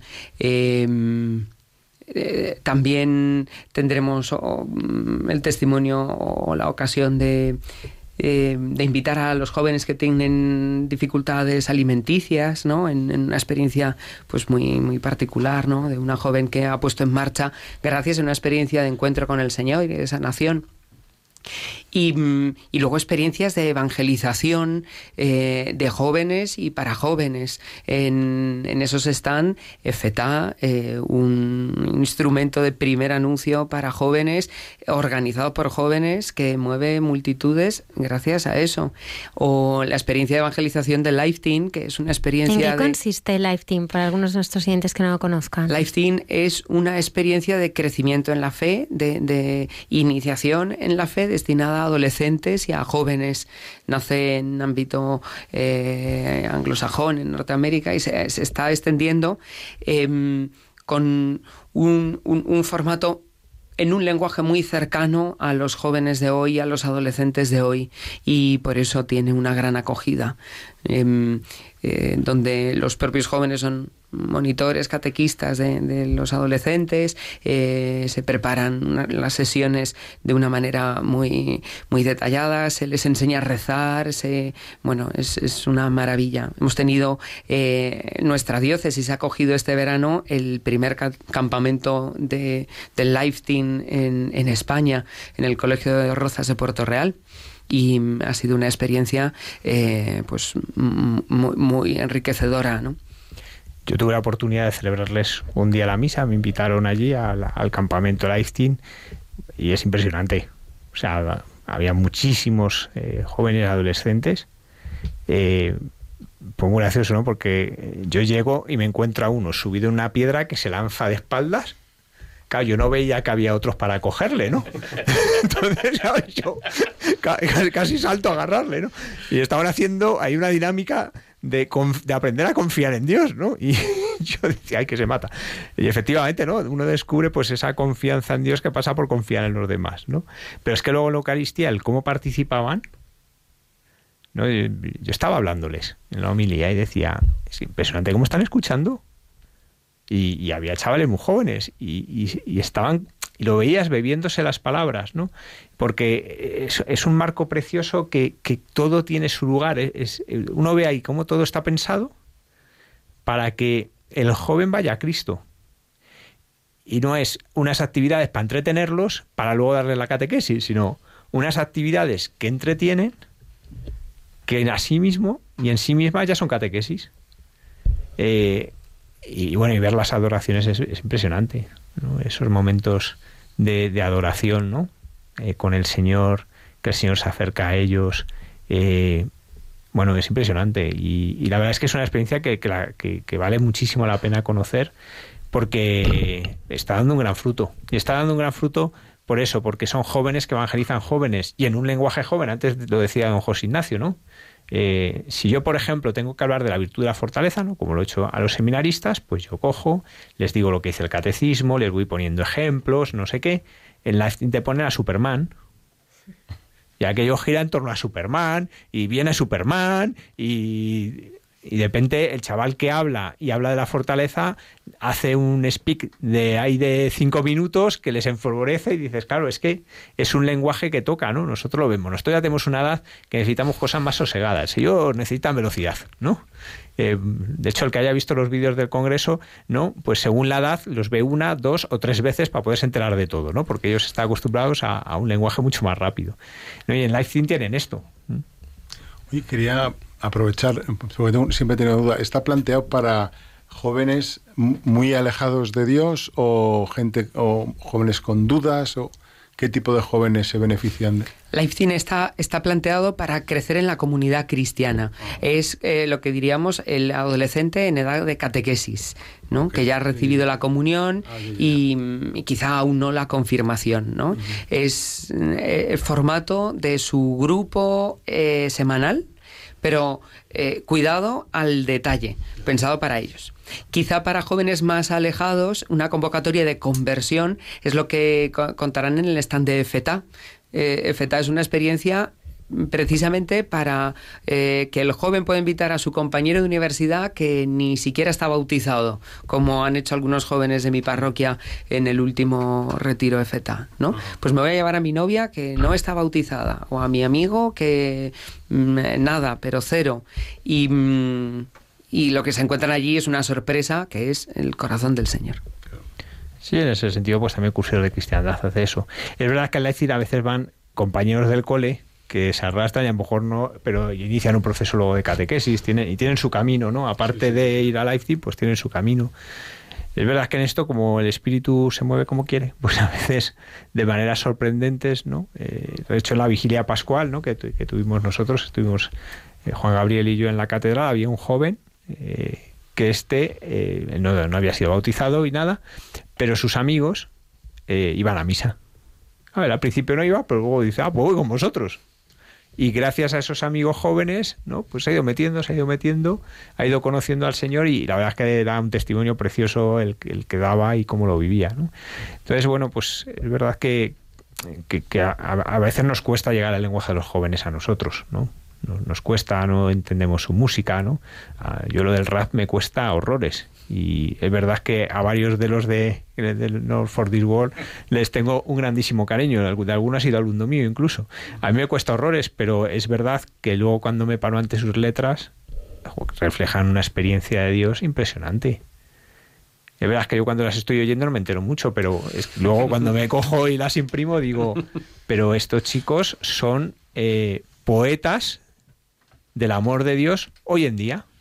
De hecho, Blanca White, eh, que, alguna vez la hemos escuchado en el programa, ella estaba empeñada en que a San Juan de la Cruz dicen patrono de los raperos. Y es que es verdad, ¿no? Que es que ellos muestran con la poesía de hoy en día, que es el rap para ellos, su experiencia de Dios, ¿no? Y, y, es verdad que aunque uno no lo entienda o a uno diga, pues a mí no me gusta escucharlos, es verdad que uno sale y dices, sale uno más alegre, sale uno más contento. verdad que a veces el rap que oímos en los medios es un rap eh, de odio, ¿no? Ese rap que escuchamos a veces, ¿no? De esos suburbios en que lo que muestran es odio, es llamada a la lucha, ¿no?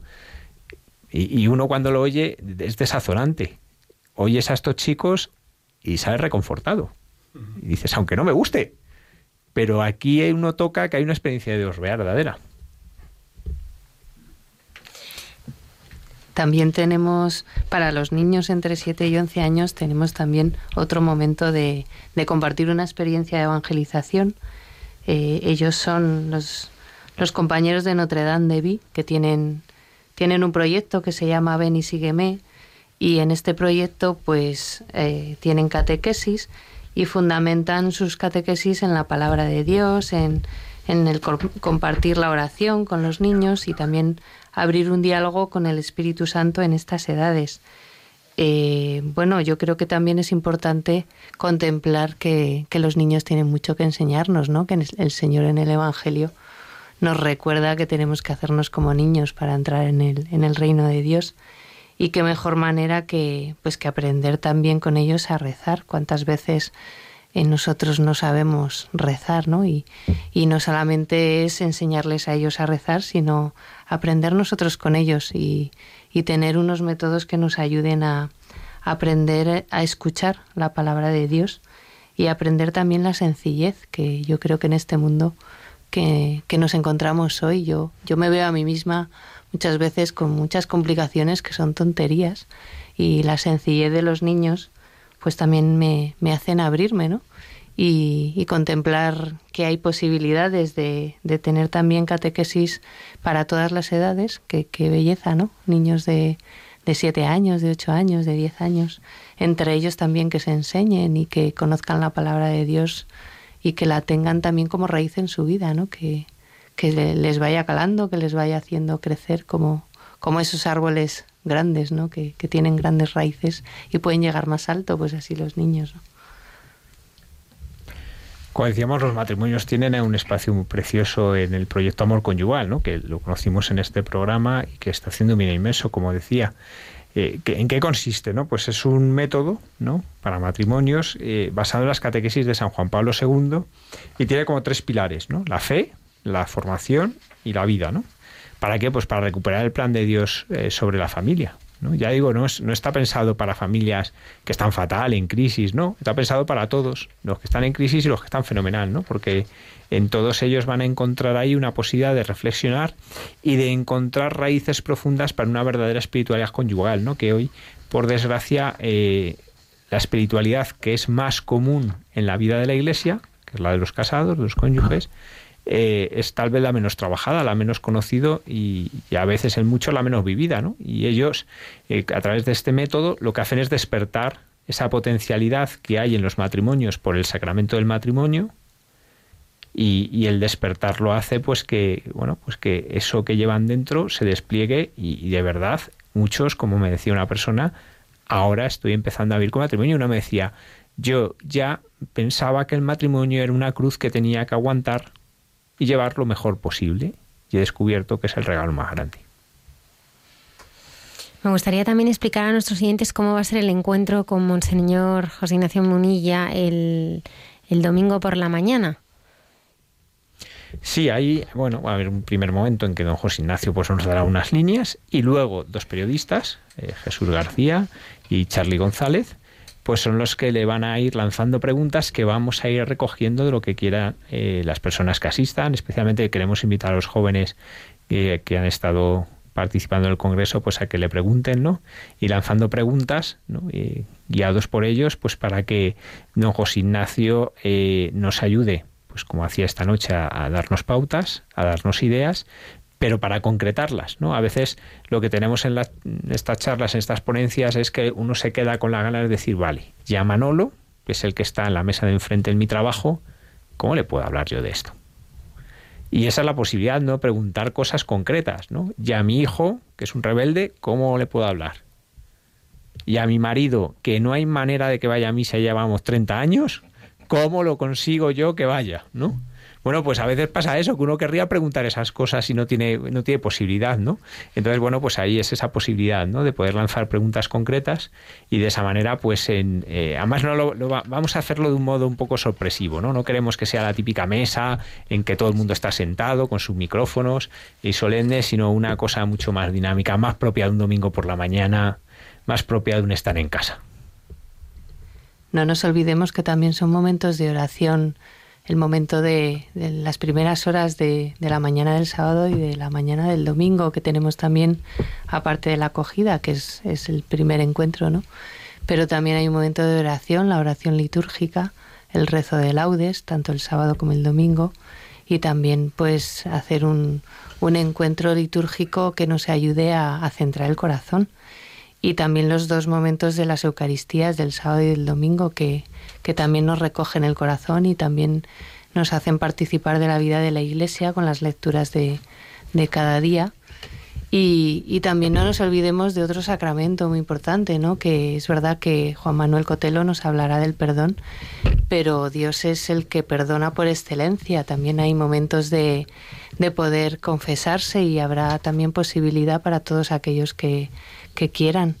Eh, recordamos también que estamos en año jubilar, que, que aquel que se confiese gana la indulgencia plenaria y que esto no, no podemos perderlo, que, el perdón que Dios nos da gratis y que, que nosotros también recibimos esa gracia de la libertad, ¿no? Y que, que es un momento pues muy importante. Yo, yo creo que, que hay que tener en cuenta estos momentos, ¿no? Que la Iglesia nos da los sacramentos para, para que crezcamos en la fe y que todo nos tiene que llevar a encontrarnos con Dios. Todo es un camino para, para subir, para crecer y para llegar al cielo. Que no, que no perdamos esta oportunidad, que, que vayamos al Congreso con, con ganas de, de encontrarnos con Dios en todos los ámbitos. Nos están llegando preguntas en directo en redes sociales de algunas personas que están preguntando que, que, si hay que pagar para entrar en el Congreso. Pues no, no hay que pagar. Espera que te abrimos micro, Alberto, gracias. Ah, no, no hay que pagar. Eh, la inscripción es gratuita. Siempre cabe la posibilidad, incluso en el procedimiento de inscripción, eh, de hacer un donativo, absolutamente voluntario, no hay ninguna obligación de hacerlo.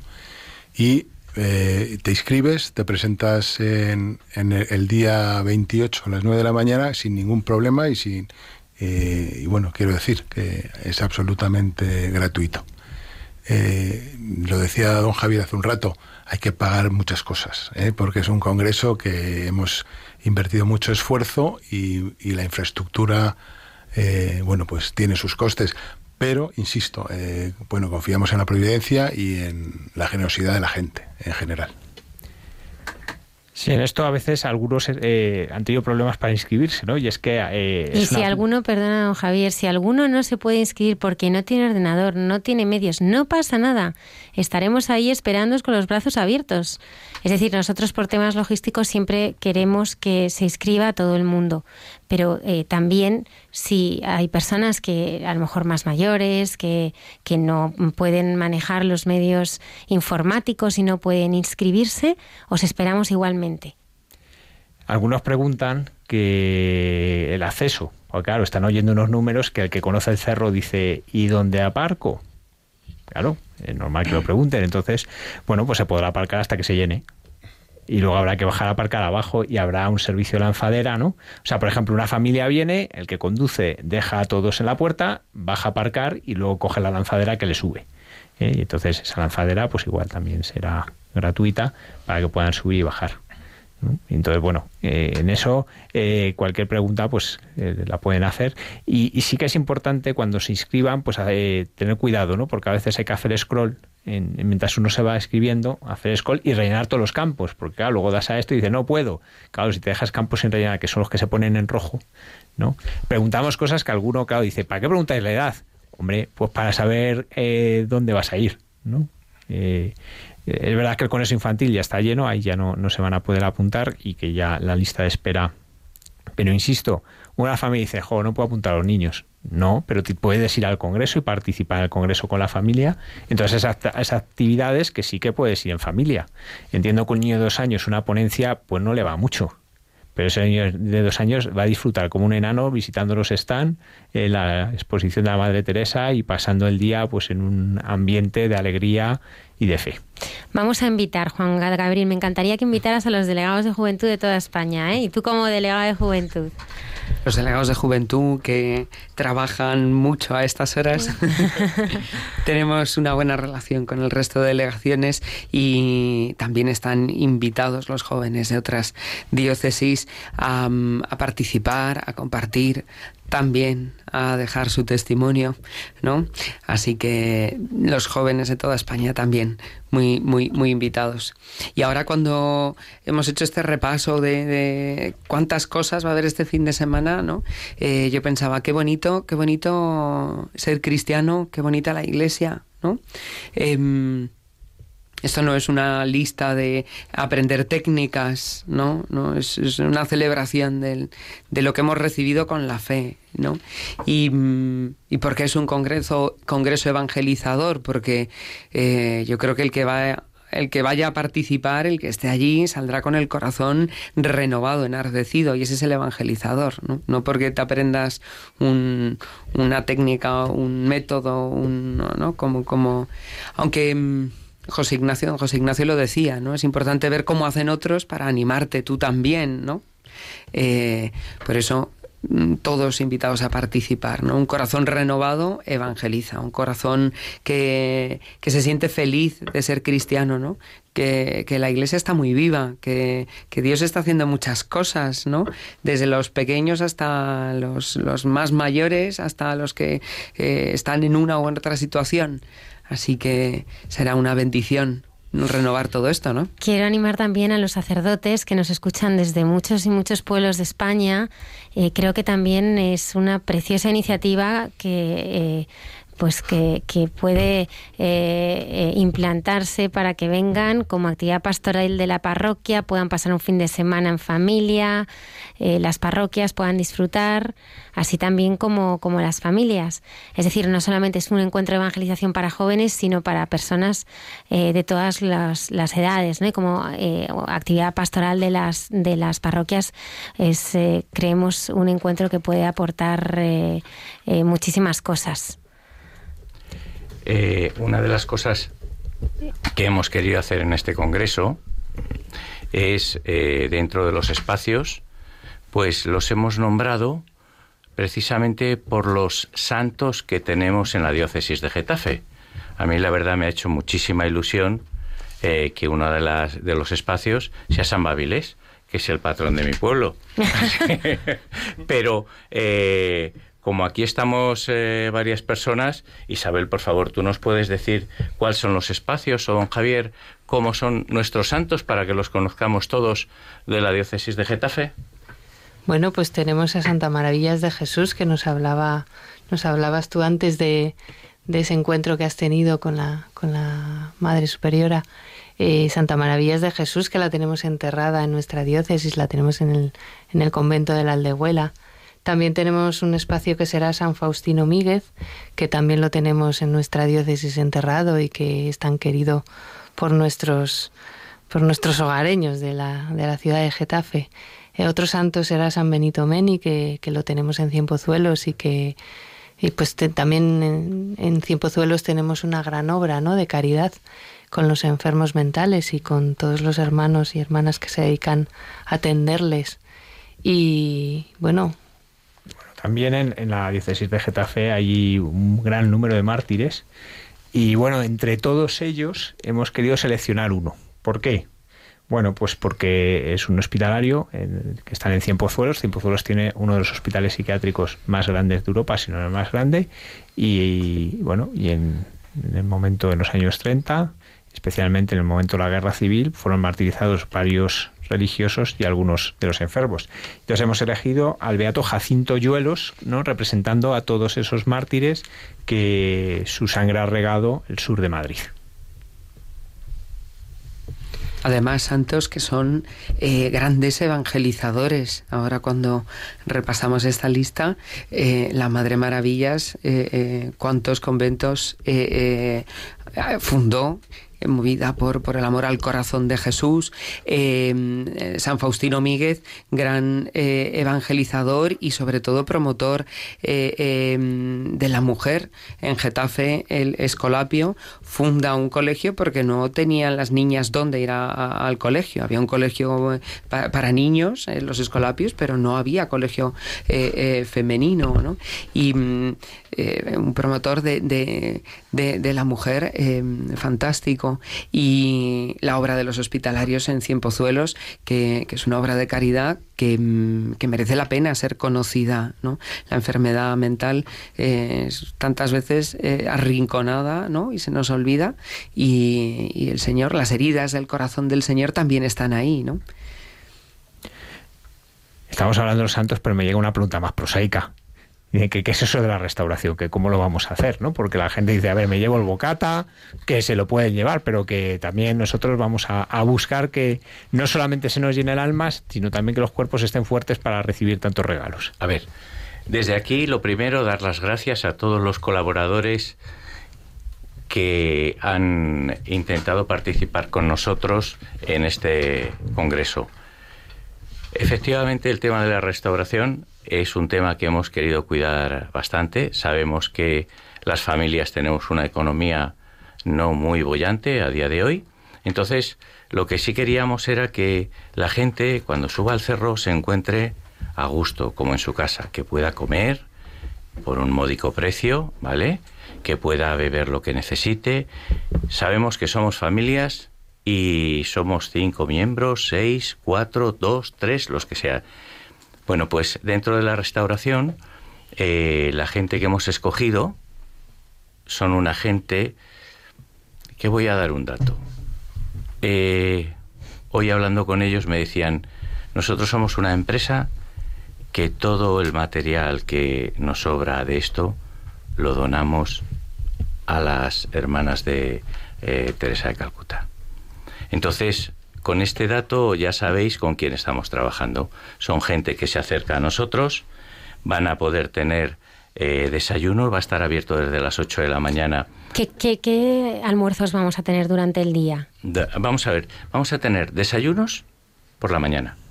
El que quiera desayunar va a poder tomarse un café con lo que quiera.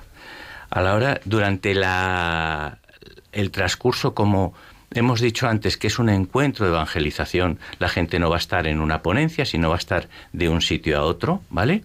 Pues en un momento dado alguien puede decir, necesito un picho de tortilla, lo va a tener. Necesito una Coca-Cola, lo va a tener. Van a poder ir a la carpa de restauración a tomar lo que necesiten en cada momento. Van a tener, vamos a tener una comida a las dos de la tarde, me parece que es, o dos y media. Dos y media. Dos y media. Donde ahí tendremos menús tenemos platos combinados, tendremos hamburguesas y tendremos de todo para los niños, ¿vale? O sea, nadie se va a quedar, no va a ser, perdonadme, no es un eh, restaurante cinco estrellas ni tenedor cinco estrellas, ¿vale? Es familiar, casero, buenísimo, económico, ¿vale? Y luego vamos a tener durante la tarde, bueno, hay gente que nos gusta merendar también, ¿vale? Entonces también podremos merendar eh, lo que necesitemos y vamos a tener una cena. La cena la podremos hacer allí, tendremos un caldo, tendremos todo aquello que nos gustaría tomar en nuestra casa. O sea, bueno, y un after dinner también, que nos ha contado ¿Eh? Gaby, ¿eh? ¿Qué va a haber after dinner? Ahí, ahí... A partir de las 12, ¿eh? Ahí voy a necesitar luego hacer una pregunta porque la gente del catering me ha lanzado un órdago y me ha dicho, Luis, ¿esto qué hacemos con ello? Y digo, espera, que necesitaré consultarlo. al jefe. Eh, ¿Qué es Gaby? Lo, lo preguntaré después en petit comité. Lo bueno es que ahora se nos abre el apetito y a ver si por el apetito alguien más se anima a venir. También recordamos a los oyentes de Radio María que tenemos un correo electrónico por si alguien quiere hacer alguna pues alguna pregunta sobre el Congreso. Se me ocurre también que si alguien quiere eh, ofrecer sus sufrimientos por los frutos del Congreso, eh, bueno, se me ha ocurrido esta idea porque, porque muchas veces eh, cada uno de nosotros también ofrecemos nuestras vidas, ¿no? Por, por otras intenciones.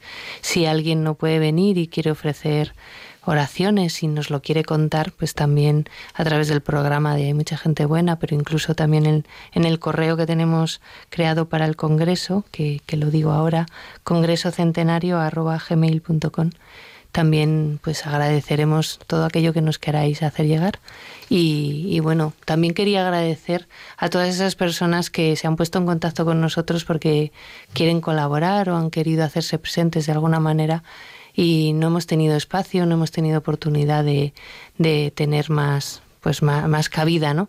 Ojalá todas aquellas realidades cupieran en el Cerro de los Ángeles. Nos ha dicho Luis que es una esplanada muy grande y es cierto. Pues imaginad, ¿no? Toda la gente que, que quiere estar presente para, para dar a conocer el corazón de Dios. Pues también agradecer a esa gente que ha sido comprensiva con nosotros y que, bueno, pues que Dios quiera que en otra ocasión podamos hacerles presentes. Esta mañana, por ejemplo, me preguntaban, Luis, viene mucha gente al cerro y nos pregunta si el día del Congreso eh, habrá guardería. Digo, lamentablemente no podemos. Uno, no tenemos espacio. Dos, nos faltan monitores. Y eh, no podemos. Lo sentimos mucho, pero hasta ahí no podemos llegar. Ahora sí, en el Congreso Infantil pues sí están acogidos los niños. Y también en las diversas actividades infantiles que va a haber fuera del Congreso Infantil. Es decir, que nadie, porque no pueda mm, llevar a sus niños al Congreso Infantil, deje de venir, porque va a haber actividades infantiles para que disfruten los niños y disfruten los padres de todas, de todas las edades. En la carpa de la Madre Teresa habrá eh, durante dos espacios eh, de una hora donde van a... haber exposiciones para los niños con actividades especialmente para ellos. Exacto, entonces... Bueno, nos quedan solamente eh, pues ya escasos minutos para terminar este programa que hemos querido eh, dedicar al Congreso. Recordamos, Congreso Encuentro de Evangelización 28 y 29 de septiembre en el Cerro de los Ángeles, gratuito Solo os pedimos que eh, os inscribáis en corazondecristo.org congreso. Está invitado todo el mundo que quiera, que quiera venir. Y como nos decía Monseñor Munilla, ¿no? el corazón no es de quien lo rompe, sino de quien lo repara. Nuestro corazón es de Cristo. Muchas gracias a Juan Gabriel, delegado de Juventud de la Diócesis de Getafe. Gracias a vosotros. La vais a liar, ¿eh? la vais a liar. ¿eh? El Señor la ha liado ya. Muchas gracias, Isabel. Muchas gracias. Me ha hecho especial ilusión, inmensa ilusión que estuvieras hoy aquí por todo lo que tú representas, que es, es muchísimo para todos los que te conocemos. Muchísimas gracias por inspirar este, este congreso. Muchas gracias. Muchas gracias a Dios que siempre confía en, en nuestras debilidades y posibilidades que no conocemos, ¿no? que Él es el que nos hace valer, porque Él lo vale todo. Eso es verdad. Muchas gracias. Nuria Martínez ha estado muy callada, pero es parte del corazón de este congreso es la mujer de Alberto. Muchísimas gracias también, Nuria, a ti por toda tu dedicación y todo tu esfuerzo. Que todo sea bonito, va a ser gracias a ti, ¿verdad, Nuria? Cuéntanos. Sí. Eh, bueno, eh, a pesar de todas nuestras carencias y, y, debilidades, esto parece que va como un tiro. Así que animaos todos a venir. Va a haber un ambientazo de lujo. Va a ser un disfrute poder eh, compartir con todos, aunque solo sea para que lo veáis en directo, eh, lo viva que está la iglesia y bueno, todos esos brotes verdes que hay, que hay que disfrutarlos en directo el 28 y el 29 de septiembre. Os animo a que vengáis y lo veáis en directo. Con Alberto es esa cara amable, es la primera cara con la que os vais a encontrar. Si queréis entrar en este congreso, Alberto, eres tú la puerta. En tú eres cara la puerta. amable, cuando me veáis la cara ya veréis qué cara tengo, que no es como para tanto. Es la cara amable. Pero que, oye, muchísimas gracias. A mí lo que más eh, me enorgullece es que me hayáis dado la oportunidad eh, de pertenecer a este equipo tan maravilloso y por supuesto de pues que vamos a, vivir con cierto grado de intensidad eh, pues el congreso y para mí yo creo que va a ser pues eso a lo mejor es mi curación personal. La de todos. Luis García Olla, no tengo palabras. Él lo hace todo posible, él convierte lo imposible en posible. Y, y, gracias por crear esa maravillosa infraestructura desde el corazón, que es como tú haces siempre todas las cosas. Muchas gracias, Luis. Gracias a vosotros. Yo no hago nada más que seguir las directrices del de arriba. Es el que nos guía y el que nos ayuda en cada momento. Y no os podéis imaginar cómo nos ayuda.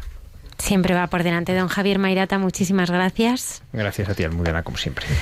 Os esperamos en este Congreso de Evangelización, ya nos lo iréis, este mes de septiembre. ¿eh? Queremos que nadie se pierda, que todos vengáis el 28 y 29 de septiembre en el Cerro de los Ángeles.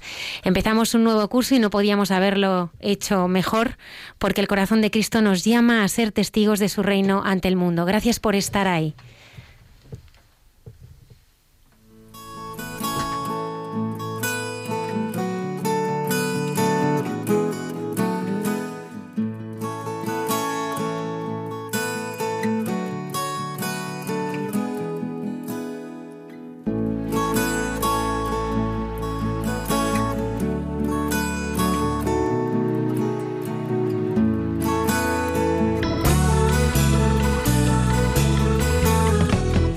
Han escuchado en Radio María Hay mucha gente buena, un programa dirigido por Almudena Delgado.